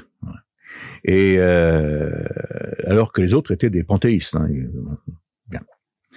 Euh, et donc euh, ils sont arrivés avec ça, sachant que aussi ils sont organisés d'une manière vraiment très militaire. Hein, le, le, alors que la société Hutu, euh, c'est familial, c'est familial. Ouais. Là, c'était hiérarchique, hein, mmh. avec au sommet, je ne me souviens plus le nom de cette, de cette caste, bon, peu importe, euh, des, des, des, des, gens, la caste royale, et ses affidés, euh, qui ont toujours prétendu être euh, non seulement descendus du ciel, mais nourris chaque jour par des anges leur apportant leur nourriture du vent du ciel. Et j'ai rencontré des Hutus qui le croyaient. Hmm. Parce que j'ai fait deux ans au Burundi aussi auparavant. Hein. Donc j'ai rencontré des Hutus qui le croyaient. Que j'ai rencontré des, des, des Tutsis qui ne, qui ne mangeaient ou ne buvaient jamais en public. Pour, faire, pour continuer de faire à croire cela. Hmm. Vous voyez un petit peu. Et donc les Tutsis étaient ultra minoritaires, environ 15% de la population, mais ils régnaient. Mais ils régnaient, ils régnaient de manière euh, bien, très militaire, hmm. même plus que ça plus que ça, parce qu'ils avaient euh, psychologiquement, idéologiquement complètement asservi les Hutus. Et il y avait, il y avait euh, même en temps de paix une, une, une peur des Hutus à l'égard des Tutsis. Même encore dans les années, euh, quand je suis allé en 80, 90, 95 une peur à l'égard des, des Tutsis. Et alors la colonisation qui était d'abord allemande, hein, ce sont les Allemands qui ont été les premiers à coloniser ces deux pays en venant de la côte est, euh, et qu'ensuite, après la Première Guerre mondiale, ce sont les Belges qui ont, qui ont, qui ont, qui ont pris ces deux colonies, qui ont, ils ont raccroché au Congo belge. Euh, la colonisation a, fait, a aussi permis aux, aux, pères blancs de venir, aux évangélisateurs de venir. Là, ça a commencé à mettre des grains de sable, si je peux dire, même plus que plus que des grains de sable dans l'idéologie Tutsi donc à, à, changer les choses beaucoup, à faire comprendre aux Hutus que les Tutsis sont finalement des hommes comme les comme les Hutus, et à certains Tutsis qui voulaient bien le comprendre que ben, les Hutus sont des hommes aussi. Hmm. Ça, c'est très important. Donc ça a changé. Et, et, et au moment de, de, de, des indépendances, selon le, le, les principes occidentaux qui ne sont pas toujours très très bien appliqués par les occidentaux eux-mêmes, d'accord Eh bien, la, la démocratie, le, le, le, plus grand nombre, eh bien, il y a eu un parti Hutu, un parti Tutsi, et puis comme il y avait 85% de Hutus, au Rwanda, les Hutus ont gagné. Hmm. Ça a donné une guerre civile immédiatement que les Hutus ont, gagné, et donc euh, Kagame et plein d'autres Tutsis sont partis en Ouganda. Mais, donc avec le temps, avec l'aide aussi euh, des Américains, des Américains, des Britanniques, hein, eh bien, euh, pour plusieurs raisons, euh, eh bien, euh, le, les, Tutsis ont décidé de reprendre contrôle de, l'Ouganda. Euh, Kagame est un type qui a fait des, des études militaires à, Moscou, à l'époque soviétique, mais il, était aussi à l'école de guerre américaine. Et donc après, euh, euh, il, a, participé à la conquête de de, de l'Ouganda par les Tutsis ougandais, Hein.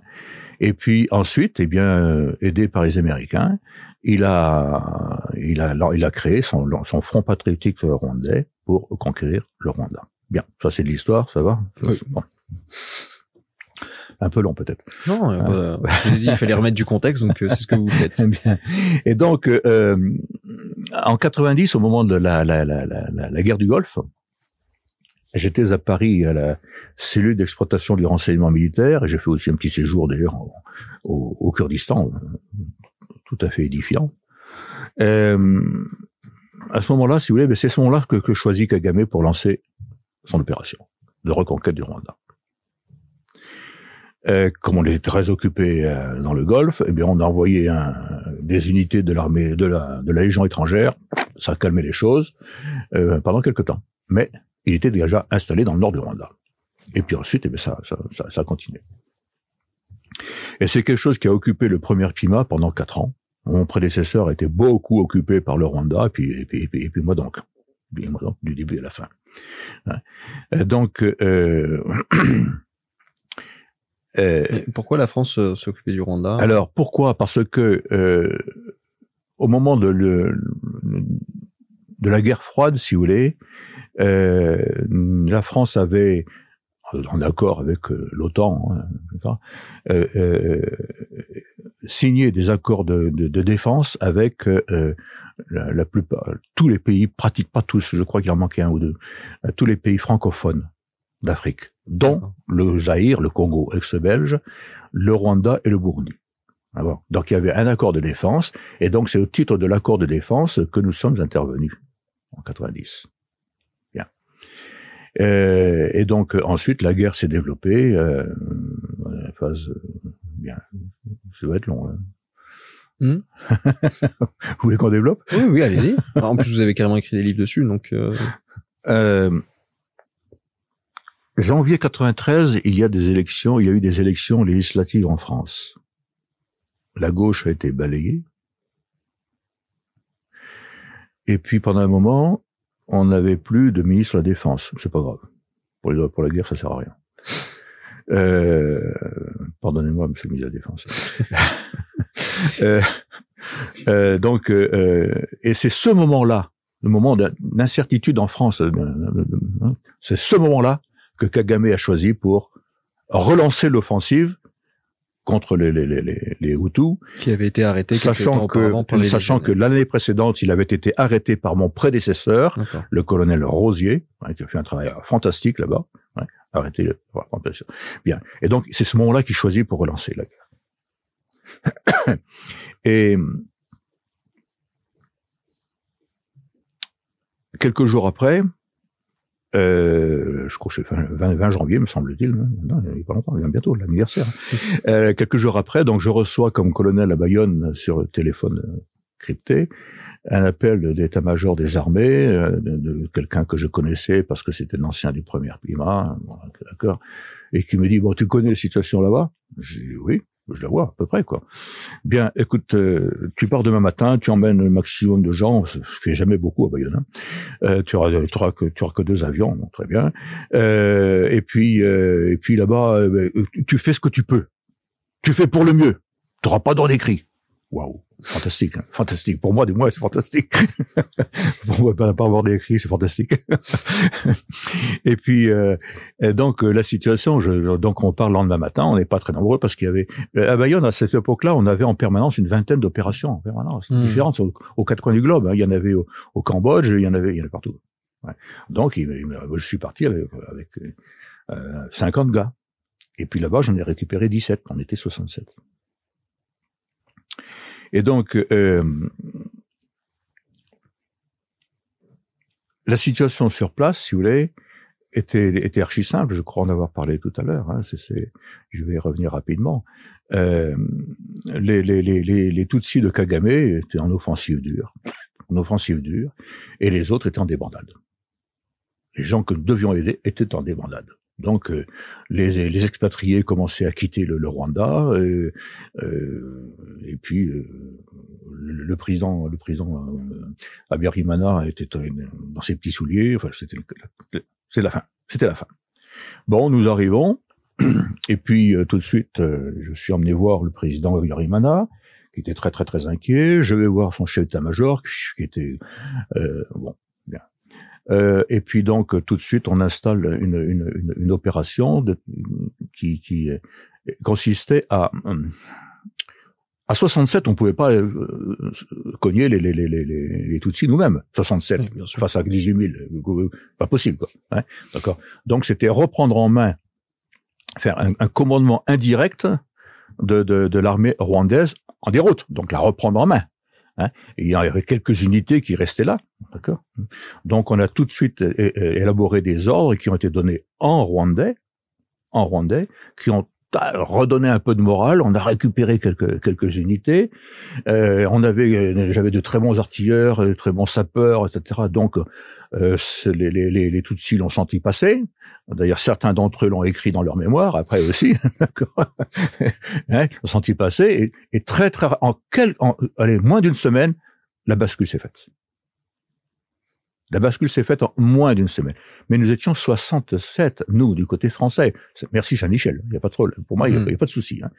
Et puis les, les quelques autres qu'on avait récupérés, si au total, au total, si on avait 5000 hommes, c'est tout.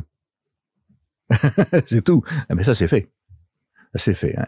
Et c'est une opération qui a duré, euh, qui a duré euh, cinq semaines au total, parce que les premiers jours ont été, euh, ça cognait bien sûr. Puis ensuite, il a fallu s'installer. Euh, il faut bien voir que dans certains endroits, dans la poche de ce qu'on appelait la poche de Byumba, dans le dans le nord-est du, au nord-est de Kigali, euh, il y avait des tranchées qui étaient distantes de 100 mètres les unes des autres. 100 mètres, parfois moins, 50 mètres. Hein, comme au 14. Hmm. Ouais. Euh, on pouvait voir les yeux des, des Tutsis qui étaient en face de nous qui nous tiraient dessus. Quoi. C'était, c'était ça. Hein. Et donc, euh, les choses se sont finalement se sont retournées à notre avantage.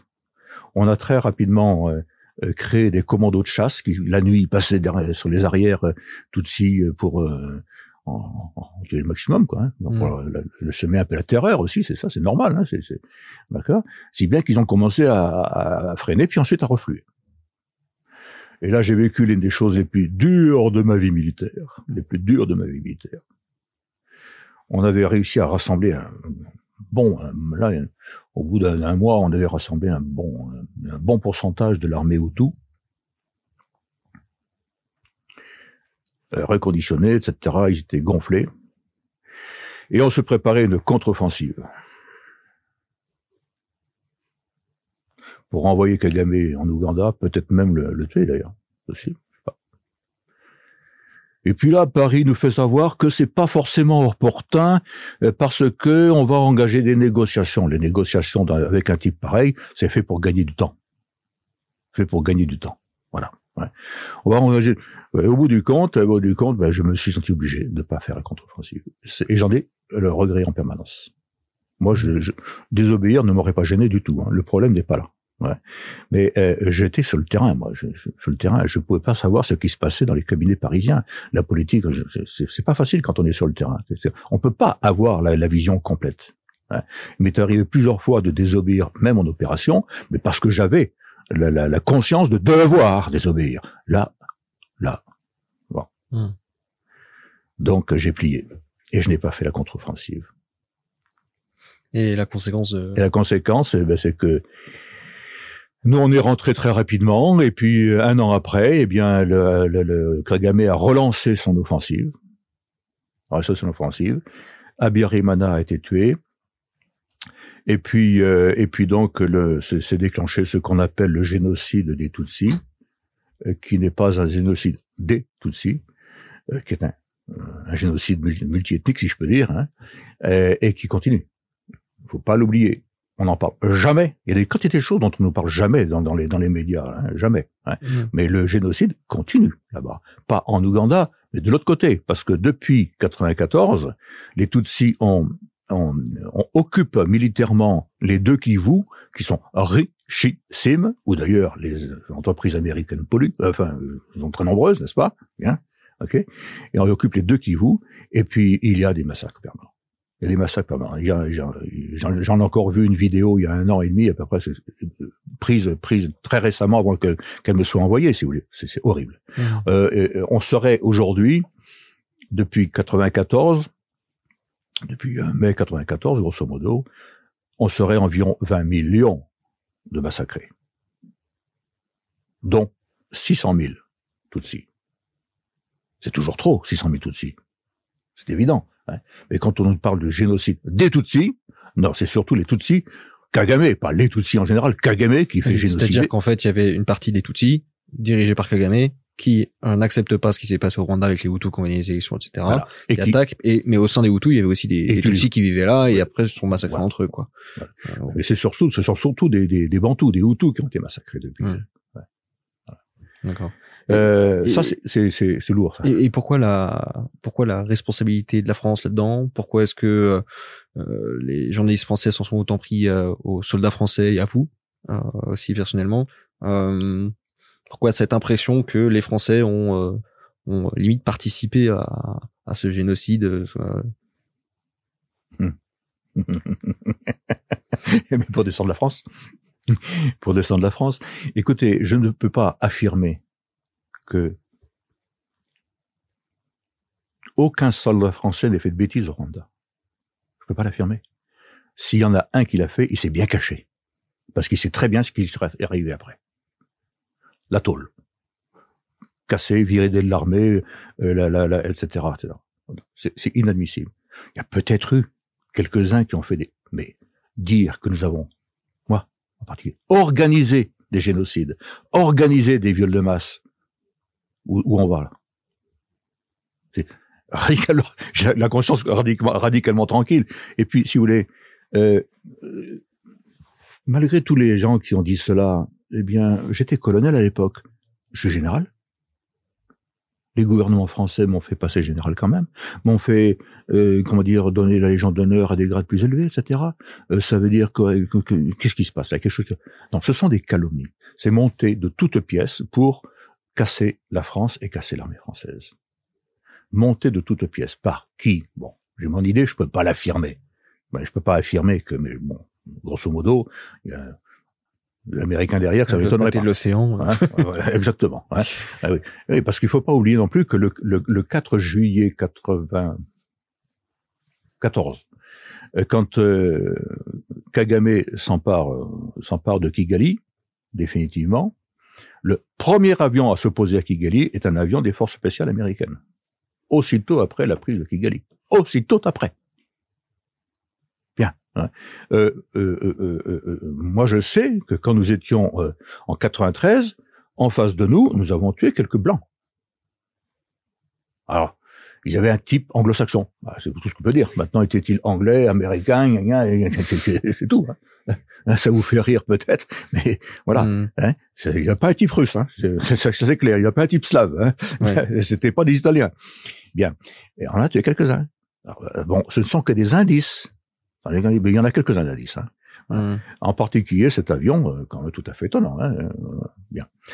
Donc, et puis euh, il fallait il fallait continuer de dégringoler la France en Afrique. Et le Rwanda, c'est une bascule. L'affaire du Rwanda est une bascule dans l'histoire des relations de la France avec l'Afrique. Euh, nous, nos, je dis notre, la France, non, nos gouvernants ont trahi les Hutus. On avait un accord avec eux on avait les moyens militaires. La situation, je l'ai décrite tout à l'heure, on pouvait renvoyer Kagame, etc. Euh, en Ouganda, la situation était établie pour qu'on le fasse. Hmm. On a reculé. Nous avons le, gouvernement français a trahi les Hutus. Et c'est ainsi que l'ont ressenti la plupart des gouvernements, des gouvernants de l'Afrique francophone. Ils l'ont ressenti de degrés divers, dans, des, temps divers, etc. Mais ils l'ont ressenti comme ça, trahison. Hmm. Et cette, ce sentiment de trahison, c'est bien sûr diffusé dans les dans les, opinions publiques africaines. Puis on n'a pas amélioré les choses avec le temps. Euh. Voilà. Et donc euh, euh, la France, qui était autrefois considérée comme la mère, est la mère traîtresse. Hmm. C'est comme ça que comme ça grosso modo que et ça c'est très important. Et ça c'était voulu euh, depuis longtemps. Écoutez euh, quand j'étais longtemps après c'est en 2008 quand je me suis lancé dans la création de cette école au Sénégal en Casamance ben, j'ai rencontré là-bas sur place euh, des, des, gens d'associations américaines qui s'acharnaient à prendre la langue locale. C'est très bien. Moi je la parlais un tout petit peu mais, hein, hein, et refusaient de parler français. Hmm. Les Sénégalais leur parlaient en français, mais eux refusaient de leur répondre en français. Ils répondaient soit en anglais, euh, soit en langue locale. Le français, on n'en veut pas. Hmm. Et, puis, euh, euh, c'est vrai partout en Afrique, si vous voulez. ce sont les, plutôt les Américains qui ont sapé notre position en Afrique, beaucoup plus que les Russes. Les Russes, bon, maintenant, oui, mais à cause de la guerre. Euh, mais ce sont surtout les Américains qui ont sapé nos, positions en Afrique. Et c'était particulier. Et le tournant, ça a été là, cette guerre du Rwanda. D'ailleurs, ah, vous parlez à un moment donné du. Euh, Pardon? À un moment donné, vous une, une, anecdote avec euh, la CIA. Oui. Euh, euh, pendant c'est l'opération turquoise. Ah oui, ah ça c'est turquoise, c'est la dernière la dernière opération. Là on a on a un peu lavé les, l'affront qui nous était fait avant. Bon, Parce que donc vous aviez vous étiez reparti et après sous la pression. C'est un an euh, après, c'est plus d'un an après. Mmh. l'opération turquoise, c'est après le après le, le, début de ce qu'on appelle le génocide. Ah, là, c'est, j'ai grandi quand là aussi on a vécu des moments euh, traverser des forêts où ça pue la mort. C'est affreux, quoi. C'est mmh. trouver des cadavres dans tous les coins. C'est bon. Ok. Les massacres, il y en a eu, hein, c'est vrai. Mais cette anecdote, donc, euh, un soir, mon président des sous-officiers va venir deux, deux, journalistes américains qui demandent à s'installer euh, dans d'autres camps pour, se, pour être protégés. Quoi. Puis il m'appelle, mais cela, on, on les a vus en, on l'a déjà vu là, en, Somalie. Ah mais c'est vrai, on l'a vu en Somalie. mais ils n'étaient pas journalistes, ils étaient humanitaires à l'époque. D'accord. Donc je les ai accueillis. Bonjour la CIA. Pouf, alors là ils ont, eu un coup de rouge sur la, on avait, on avait vu juste que c'était la CIA quoi. Bon, bah, ça c'est un détail. C'est marrant. Anecdote. bah, elle est pas mal. C'est bien pour dire qu'ils étaient quand même euh, toujours dans les parages. Euh, ils étaient toujours là. Ils étaient toujours là. Toujours là. Ouais. Et, euh, et, le, le, rôle de, de l'ONU dans tout ça, euh, ça a été quoi? Parce qu'au final, c'est un peu limite le centre de la conversation très souvent sur le sujet. Il y a le comment il s'appelle le représentant, le, le général qui était là-bas de Nations Ouais, Unies. le, le, le, Canadien. Oui, Dallaire. Voilà. Roméo Dallaire. Qui a écrit un livre dessus, etc. Mm. Euh, c'est quoi votre avis sur tout ça? Vous savez, l'ONU, au départ, c'est une idée euh, bien bonne. bonne. Mais euh, pour qu'elle fructifie vraiment cette idée, il faudrait que le qu'il y ait dans les, les principaux États au monde, euh, parmi les principales élites du monde, enfin dans- dans le monde, il faudrait qu'il y ait un- ce que les marxistes appellent un saut qualitatif, euh, euh, culturel. C'est-à-dire qu'on arrête, pour que l'ONU porte ses fruits, il faudrait qu'on arrête, que chacun arrête, par exemple la France et les Américains, arrête de vouloir se servir de l'ONU pour ses propres, pour ses propres objectifs. Voilà. Or, euh, quoi qu'on en dise, eh bien, c'est comme ça que fonctionne l'ONU. Chacun essaye de, de se servir de l'ONU pour ses propres objectifs. Ouais. hein. Et c'était particulièrement vrai dans cette affaire-là. Particulièrement vrai dans cette affaire-là. Donc, l'ONU, si vous voulez, est, est- est plus ou moins, euh, euh, plus ou moins euh, affidée au plus fort du moment. Et le plus fort du moment, c'était les États-Unis. Mm. Voilà. voilà. Euh, maintenant, peut-être encore les États-Unis, quoique ça commence à, à dégringoler. hein. Mais euh, c'était c'était les États-Unis. Donc, euh, euh, la, la- la- force de l'ONU au Rwanda euh, était là pour, en fait, moi je le dis exactement comme je le pense, était là pour préparer la, la mise, la mise, euh, la mise de comment dire sous tutelle de Kagame du Rwanda. La Mm. mise du, Kaga- du Rwanda sous tutelle de Kagame. Préparer la conquête du Rwanda par Kagame. Moi, pour moi, c'était ça. Voilà. Mm. Et euh, Roméo Dallaire a joué un rôle assez, euh, assez mauvais dans cette affaire-là. et le, et le fait que la médiatisation se confie en général commence seulement à ce moment-là. Ouais. vous, c'est aussi lié à, à toutes ces, euh, peut-être à une présence américaine, à une manipulation de ça, Oui. ou c'est juste les journalistes français qui se sont réveillés qu'à ce moment-là? Oui, mais les journalistes français, attendez, les journalistes. Euh, là, c'est pareil, il y a journalistes et journalistes, hein.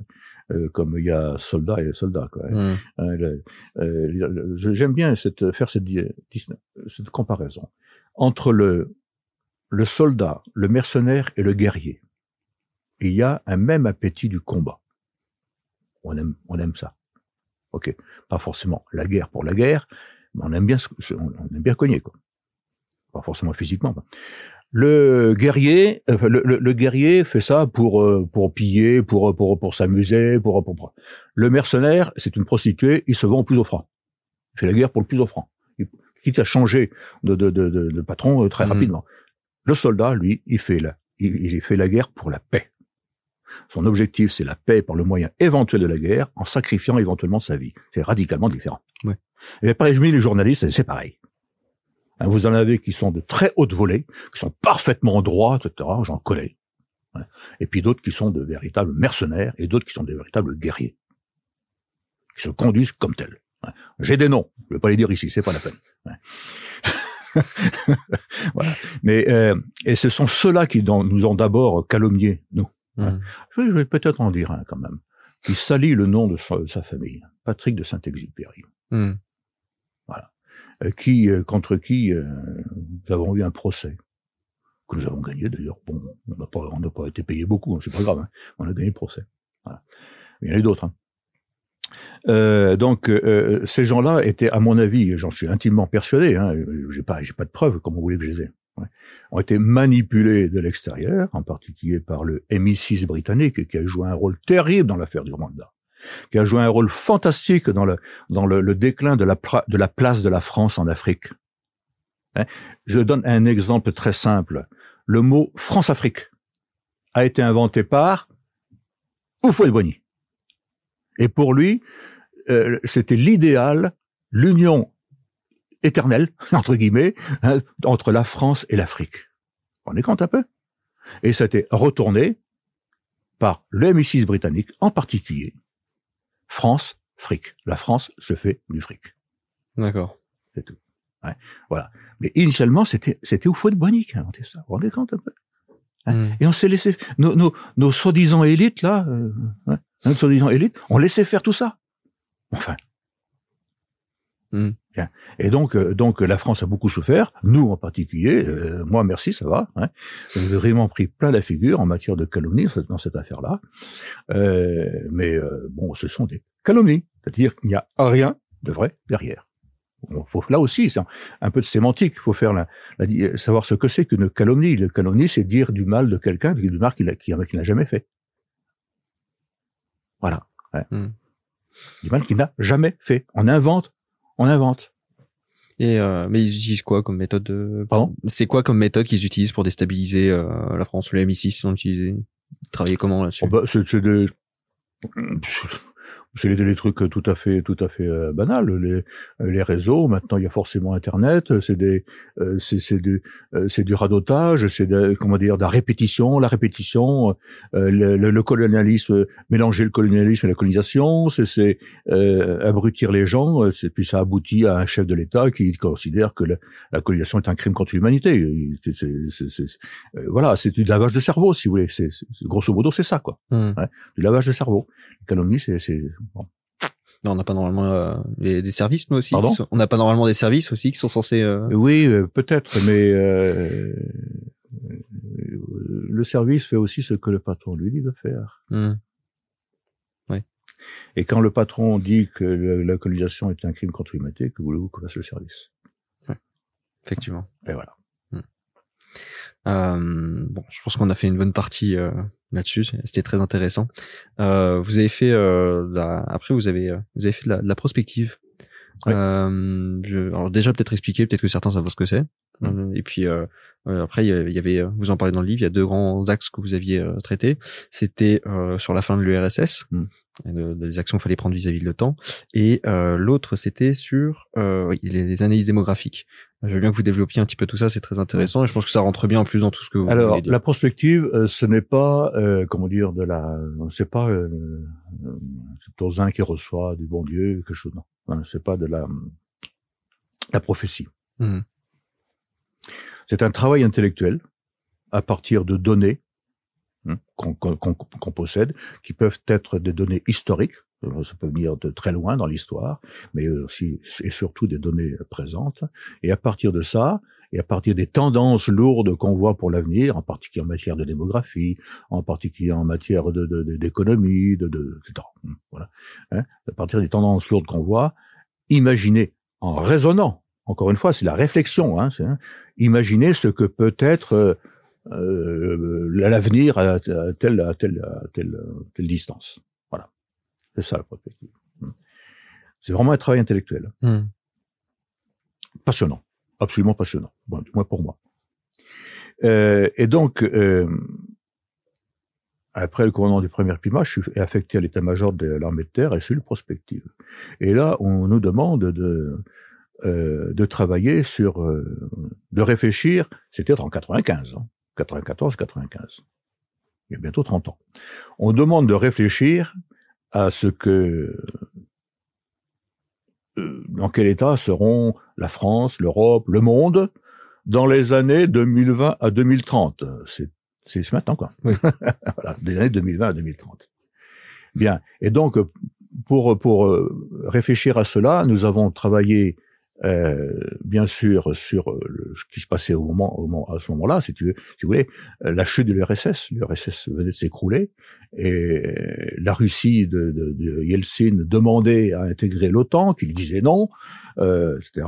Hein, nous avons travaillé sur la, démo, la démographie, sur des quantités de choses, quantité de choses. Mais essentiellement donc ça, la Russie, la chute de la Russie, euh, la démographie, et puis il y avait aussi, bien entendu, la Chine. bon. Et puis nous avions écrit euh, que les années 2020-2030, il y avait aussi bien sûr les progrès technologiques, c'est évident. hein. Nous avions donc écrit que les années 2020-2030 pourraient être, on ne peut pas l'affirmer, hein, pourraient être les années les plus lourdes de toute l'histoire de l'humanité.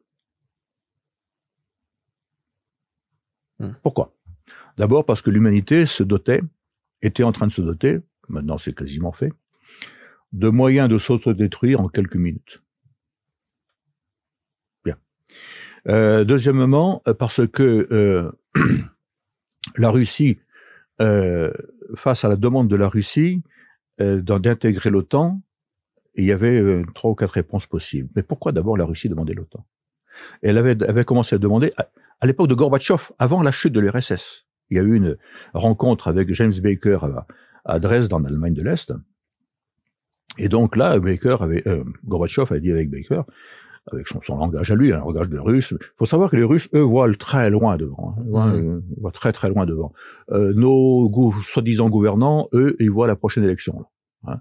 Si c'est dans 15 jours, ils voient dans 15 jours, pas plus. hein. Ouais, bien sûr. les Russes, eux, voient 100 ans devant. Ils essayent de voir. Ils se projettent loin devant. On peut pas avoir 100 ans devant, mais ils réfléchissent loin. Oui.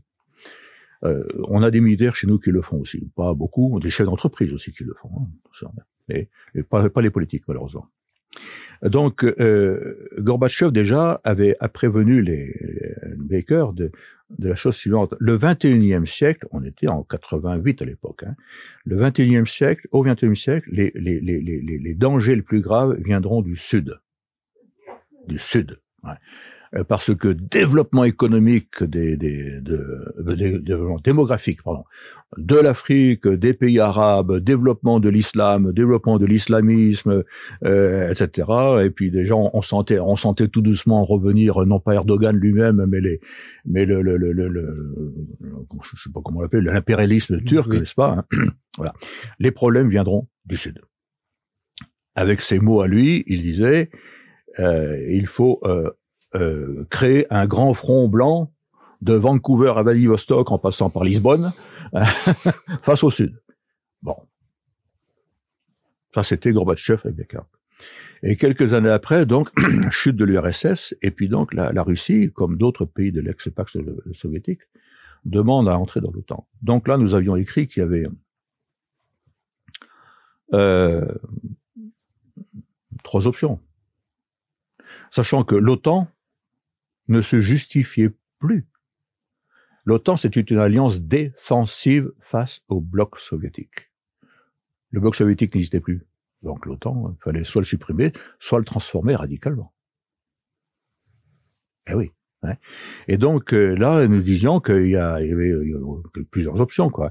Euh, on, on- on acceptait la, la- la Russie, on transformait l'OTAN, euh, ou bien euh, on supprimait l'OTAN, hein, ou, ou- ou- ou bien euh, la, la- dernière qui était, qui était mauvaise, qu'il fallait pas prendre surtout, c'était euh, conserver l'OTAN telle quelle et puis refuser la Russie. L'OTAN, alliance défensive, eh ben, il lui fallait un ennemi. Et donc on créerait un ennemi, on trouverait un ennemi à l'OTAN. Et euh, nous, on avait écrit, il faut surtout pas la celle-là, celle-là, quoi.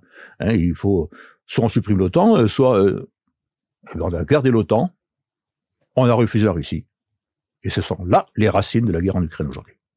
Hmm. Les racines profondes. Ouais, voilà. Il y en a eu d'autres après.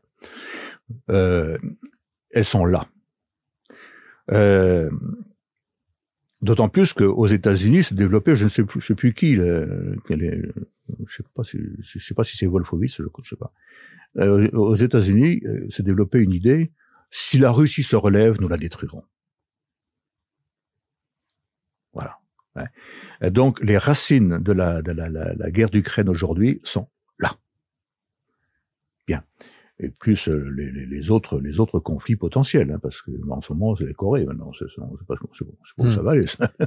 plus il y a plein de conflits qui se dessinent partout dans le monde, en Amérique du Sud, en Afrique. Mhm. L'Afrique se, dégringole, ça se, se, se Est-ce que désagrège. c'est- Est-ce que c'est pas lié au fait qu'on sent qu'il n'y a plus la capacité de la mainmise américaine de, de mettre des claques à Eh tout le monde et là, il n'y a plus la capacité de la mainmise américaine. Les États-Unis sont eux-mêmes dans une situation très difficile intérieure. Euh, certains États envisageraient je- de la sécession. Euh, Ce n'est pas rien, quoi. Hein? Bien. Et puis, euh, et puis, comme nous avons suivi les Américains comme des imbéciles euh, depuis trop longtemps, euh, que euh, euh, Sarkozy a fait la, la- grosse faute de nous faire réintégrer le commandement militaire de l'OTAN, eh ben, bon, on, est, on, est, on, est, on est lié aux Américains, quoi. Hein?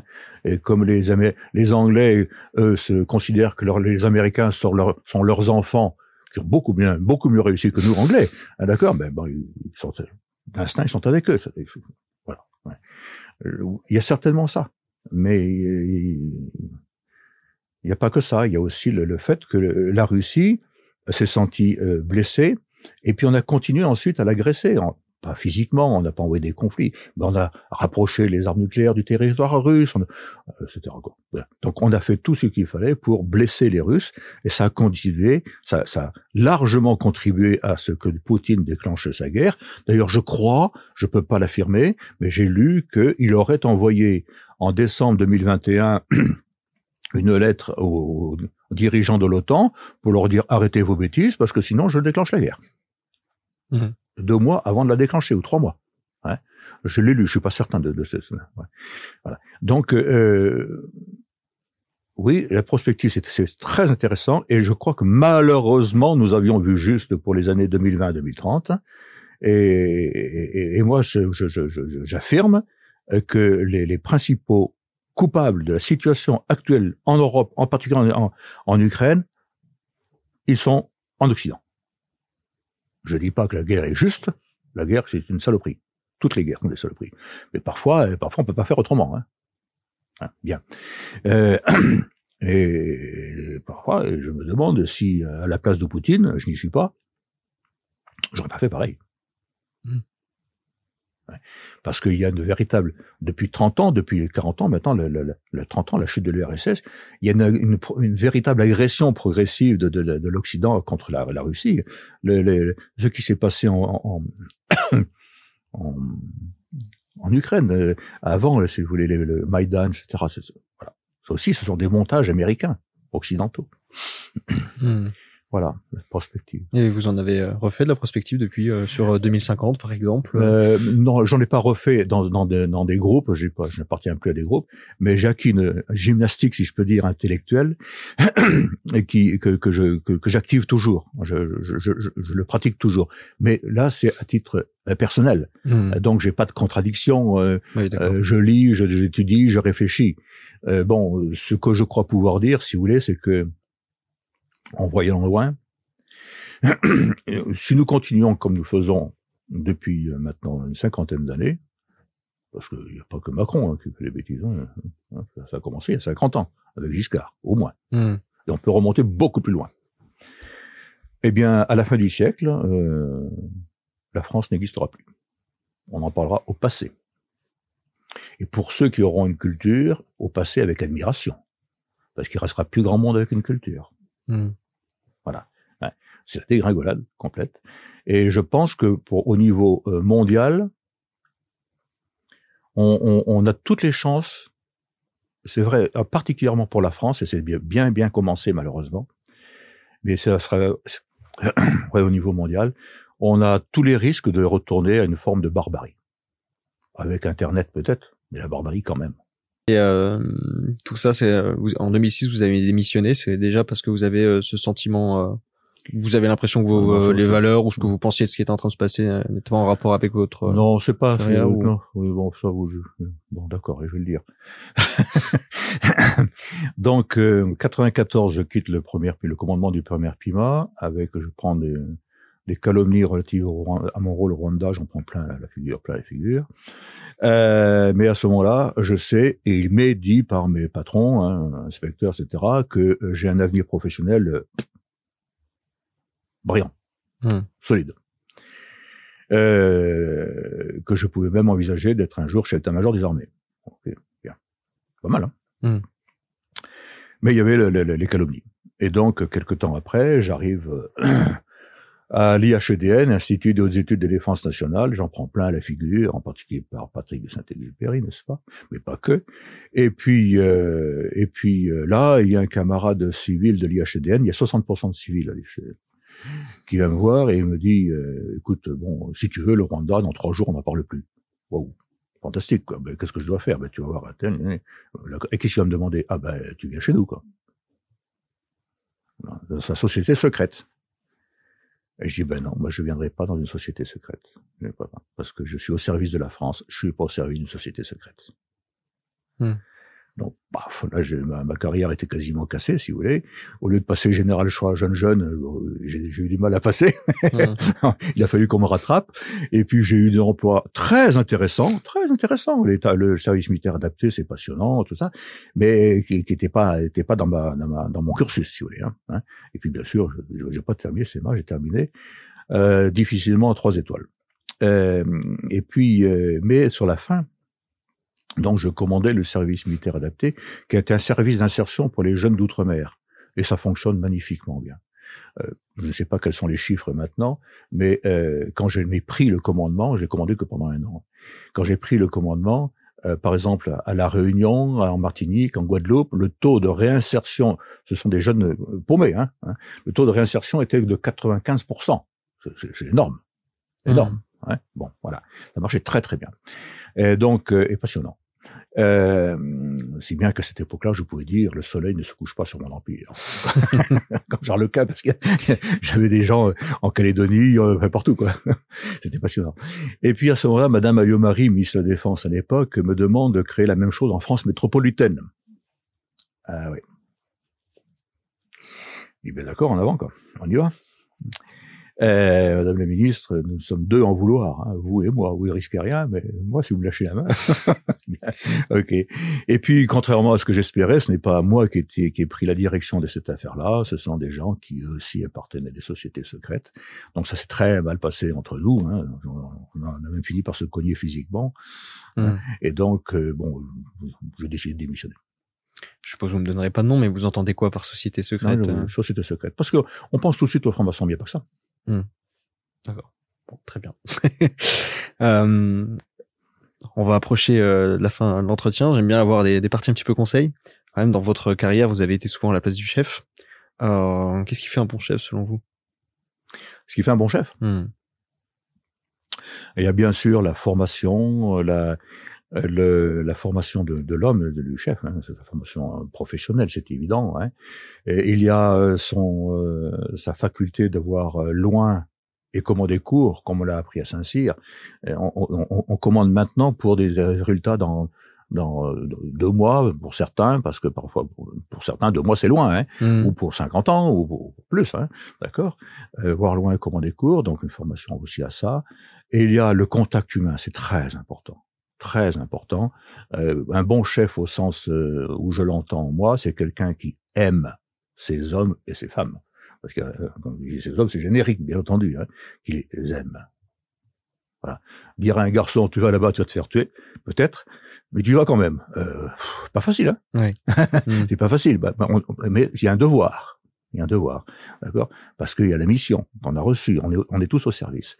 Et ce qui est, c'est fondamental, l'amour de ces, subordonnés, comme on dit dans l'armée, de ceux qui sont euh, avec nous, très important. Ce qui établit une confiance en plus, c'est énorme. Et puis euh, le chef qui n'est pas au service est un tyran. Il faut faire encore une chose qui est très importante. Je pense que l'immense majorité des Français euh, ne vont pas vont, découvrir quelque chose. Aujourd'hui, on confond dictature et tyrannie. Dans l'histoire ancienne, les Romains, les Grecs, etc., hein, hein, le tyran, et ça c'est un musulman qui me l'a fait découvrir. Attention, hein, un musulman qui m'a fait découvrir ça au cours d'un colloque à Bublos au Liban. Hmm. Voilà. Le tyran, lui me disait, chez nous, le chef est un tyran. Chez vous, normalement, c'est un dictateur. Waouh, faut le faire. Hein. Hein, le tyran se sert. Il prend ou il reçoit le pouvoir, mais il le garde, il le prend hein, pour se servir, servir ses affidés, servir son parti politique, servir les entreprises qui, qui, qui, et il, il met les êtres humains, il met les, les, les, les, les Français, par exemple, au service d'eux. Le tyran, il s'intéresse pas à vous. Il s'intéresse à lui. Il se sert de vous pour lui. Hmm. Le dictateur, c'est quelqu'un que le souverain, que le souverain soit un roi euh, ou, ou le peuple, hein, hein, que c'est quelqu'un que le souverain désigne, va chercher, désigne, lui donne un mandat et une durée. Et après, tu retournes dans ton potager hein, pour rétablir l'ordre. Le, euh, le, le, le, dictateur est au service.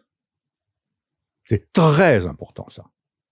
Aujourd'hui, on mélange les deux. C'est volontaire d'ailleurs. Hmm. C'est volontaire. Hein. Mélange les deux. Le dictateur est au service. D'ailleurs, euh, d'une certaine manière, je dis bien, je mesure mes mots. D'une certaine manière, le chef militaire est un dictateur. Le chef, quand euh, j'ai pris mon commandement à Bayonne, hein, eh bien, c'est le général qui, au nom du président de la République, lequel était désigné par le peuple souverain, c'est le général qui m'a donné le, pouvoir. Deux ans, point. Durée déterminée. Et là, j'avais euh, pas tous les pouvoirs parce qu'il y avait le règlement, mais euh, j'étais chef. j'étais le chef. De certaine manière, le chef militaire est un dictateur, au sens noble du terme, pas au sens où on l'entend aujourd'hui. Hein. hein. Euh, tandis qu'aujourd'hui, par exemple, dans notre pays, je le dis, je le pense réellement, nous vivons sous une forme de tyrannie des partis politiques. Nos chefs ne sont plus au service de la France et des Français. Je suis pas le premier à le dire, De Gaulle le disait. Hein euh, c'est une autre référence que moi, quand même, n'est-ce pas? Je suis pas un grand mhm. gaulliste de loin, mais enfin bon, il, lui, il disait, il parlait du système désastreux des partis. Il y avait pas Veil aussi qui a fait un. Veil aussi. Ouais, ouais. De Gaulle parlait du système désastreux des partis. Ben moi, je dis que nous sommes dans une tyrannie des partis politiques. Hmm. Et aujourd'hui, pour sortir la France de l'état euh, difficile où elle est, il n'y a plus de, de, de, de, passage parmi les, dans, dans, cette option-là. Si vous voulez, je sais pas ce qui, enfin, j'ai quelques idées quand même, j'y travaille, hein. hein, mais on va pas en parler ce soir. Mais surtout pas la violence, hein, faut, faut surtout pas déclencher de violence. Hein. Mais le système est fichu. Nous sommes dans une tyrannie des partis politiques. Le, le, le, prochain président, bah, euh, bah, il est possible que ce soit euh, Marine Le Pen, tout simplement parce que elle monte dans le dans le. Mais tous les partis sont liés comme ça en façade, ils se, en façade, ils se font, ils se tapent dessus, mais derrière, ils, sont complètement liés. Euh, vous avez parlé euh, du fait que euh, le christianisme se tournait vers l'individu pour le faire croître lui-même. Pardon? Que le christianisme se tournait vers l'individu pour le faire croître lui-même. bon, sans forcément faire parole d'évangile, vous des conseils que vous donneriez à des jeunes qui nous écoutent aujourd'hui pour croître eux-mêmes justement? Pour pour croître eux-mêmes, eh bien, bah, je, vais, je, vais, être franco. Hein. Il, faut, il faut, faut se tourner vers le christianisme. Hein. Il y a un livre magnifique dont je vais faire la pub, là, euh, qui est sorti il y a plusieurs années. Ça tombe bien parce qu'on va, en plus, on va arriver sur la section où vous proposez des livres à lire. Donc, comme ça, vous, faites les transitions tout seul. Dieu, la science, l'épreuve. De, vous l'avez peut-être invité, comment s'appelle-t-il déjà? Non, je vais pas l'inviter, mais oui, Bonassi. Hein, Olivier, il est magnifique. Bonassi, c'est un, un polytechnicien, un scientifique qui s'est converti à peu près comme moi, hein, là, rapidement, hein, un scientifique, hein, euh, qui, qui, qui, démontre dans ce livre euh, que aujourd'hui les scientifiques arrivent à la conclusion qu'il ne peut pas ne pas y avoir de créateur. Il est nécessaire qu'il y ait un créateur. Voilà. C'était déjà la conclusion des philosophes grecs anciens Hein, euh, comment s'appelait-il déjà celui qui disait l'être, euh, bon, peu importe. Euh, voilà, je, je, je, Sophocle. Sophocle. Hein, voilà. Déjà les Grecs anciens. Mais ça, c'était la philosophie. Lui, là, c'est un, c'est un scientifique et, et, avec uniquement des arguments scientifiques. Scientifiques. Ah, donc, il existe un créateur. Même la science le prouve. Euh, pourquoi je dis ça? Bon. Donc, euh, bah, tant qu'on y est, est-ce que vous avez d'autres conseils de lecture euh, à proposer? Ça peut être vraiment tout et n'importe quoi, les euh, choses qui comptent pour vous. Euh, bon, ben, ben oui, ben oui, la, Bible. Hein, moi, j'y suis tous les jours. Tous les jours, un passage de la Bible, de l'Évangile, tous les jours, tous les jours, tous les jours, et c'est très, très, très structurant. C'est très structurant dans la sur le long terme, bien sûr. Puis il faut mmh. réfléchir, il faut. Euh, c'est, faut pas prendre ça pour une historiette. C'est pas Tintin et, Fripounet. Hein. Non, ça, ça a rien à voir. Hein. Non, non, c'est, très lourd. Hein. C'est très lourd. Et il y a des maintenant, il y a des, des, des, preuves historiques de, de, de, de, l'existence de Jésus, de sa passion, etc. Hein. Donc euh, euh, la Bible d'abord. Euh, autrement, bien, mais sept livres. On les mettra tous. Euh, bon, ils sont, de, de, sujets très différents. Hein, et, euh, autrement, vous savez, moi, j'aime beaucoup les, Gustave Thibon, j'aime beaucoup. Euh, euh j'ai oublié, j'ai pas, forcément les noms en tête là maintenant. Euh, vous avez, alors pour les, les, gens qui, qui, vous me demandiez tout à l'heure les, les jeunes que vous leur proposez je lui ai répondu, hein, se tourner vers, vers le Christ. Mais lisez, hein, lisez les encycliques. En particulier, tout ce qui est doctrine sociale et politique de l'Église. Là, on, euh, je, je, je suis pas dans les nuages, moi. Hein, c'est pas vrai. Hein, hein, hein. Le, la doctrine sociale et politique de l'Église, je l'ai étudiée pendant 30 ans. Bon, m'étant perdu, hein, c'est-à-dire je suis pas un spécialiste, hein. mais c'est c'est fantastique. On appliquerait ça en France et dans le monde, mais ça serait radicalement différent dans le Bible, parce qu'elle est elle aussi fondée sur la l'affirmation que l'être humain est ce qu'il y a de plus grand dans le monde? Et tout doit être mis à son service. C'est ça la clé. Étudier, les, jeunes étudier la doctrine sociale et politique de l'Église. Il y a des, des, des livres, des quantités d'ailleurs. Hein. Faut les, faut les, pas, pas, tout lire d'un seul coup. Voilà. Bah, c'est très bien. Merci beaucoup. C'est moi qui euh, vous remercie. C'est un vrai plaisir de vous avoir ici. C'est extrêmement intéressant. Euh, avant que vous me quittiez, que vous nous quittiez euh, lors de cet entretien, je vous invite à liker la vidéo, à commenter. Euh, si vous avez des, des, remarques à faire, quoi que ce soit, n'hésitez pas à partager cette vidéo autour de vous, auprès des gens que ça pourrait intéresser, à vous abonner si ce n'est pas déjà fait. Et surtout, si vous avez aussi envie d'aller regarder d'autres contenus, n'hésitez pas à faire un tour sur la chaîne. Bon, pour ce qui est du sujet militaire, on a fait venir beaucoup de monde. On a des, on a des anciens commandos marines, on a des légionnaires, on a vraiment vous trouverez tout ce que vous voudrez ici. Euh, et puis même s'il y en a qui sont intéressés par d'autres sujets comme la philosophie, etc. Voilà, vous pouvez faire un tour sur la chaîne, vous pourrez trouver tout ça. Et, euh, et puis ben voilà, merci beaucoup. Je vous dis à très bientôt pour le prochain épisode. Encore une fois, Général Didier Tozin, merci beaucoup. C'est moi qui vous remercie. Salut.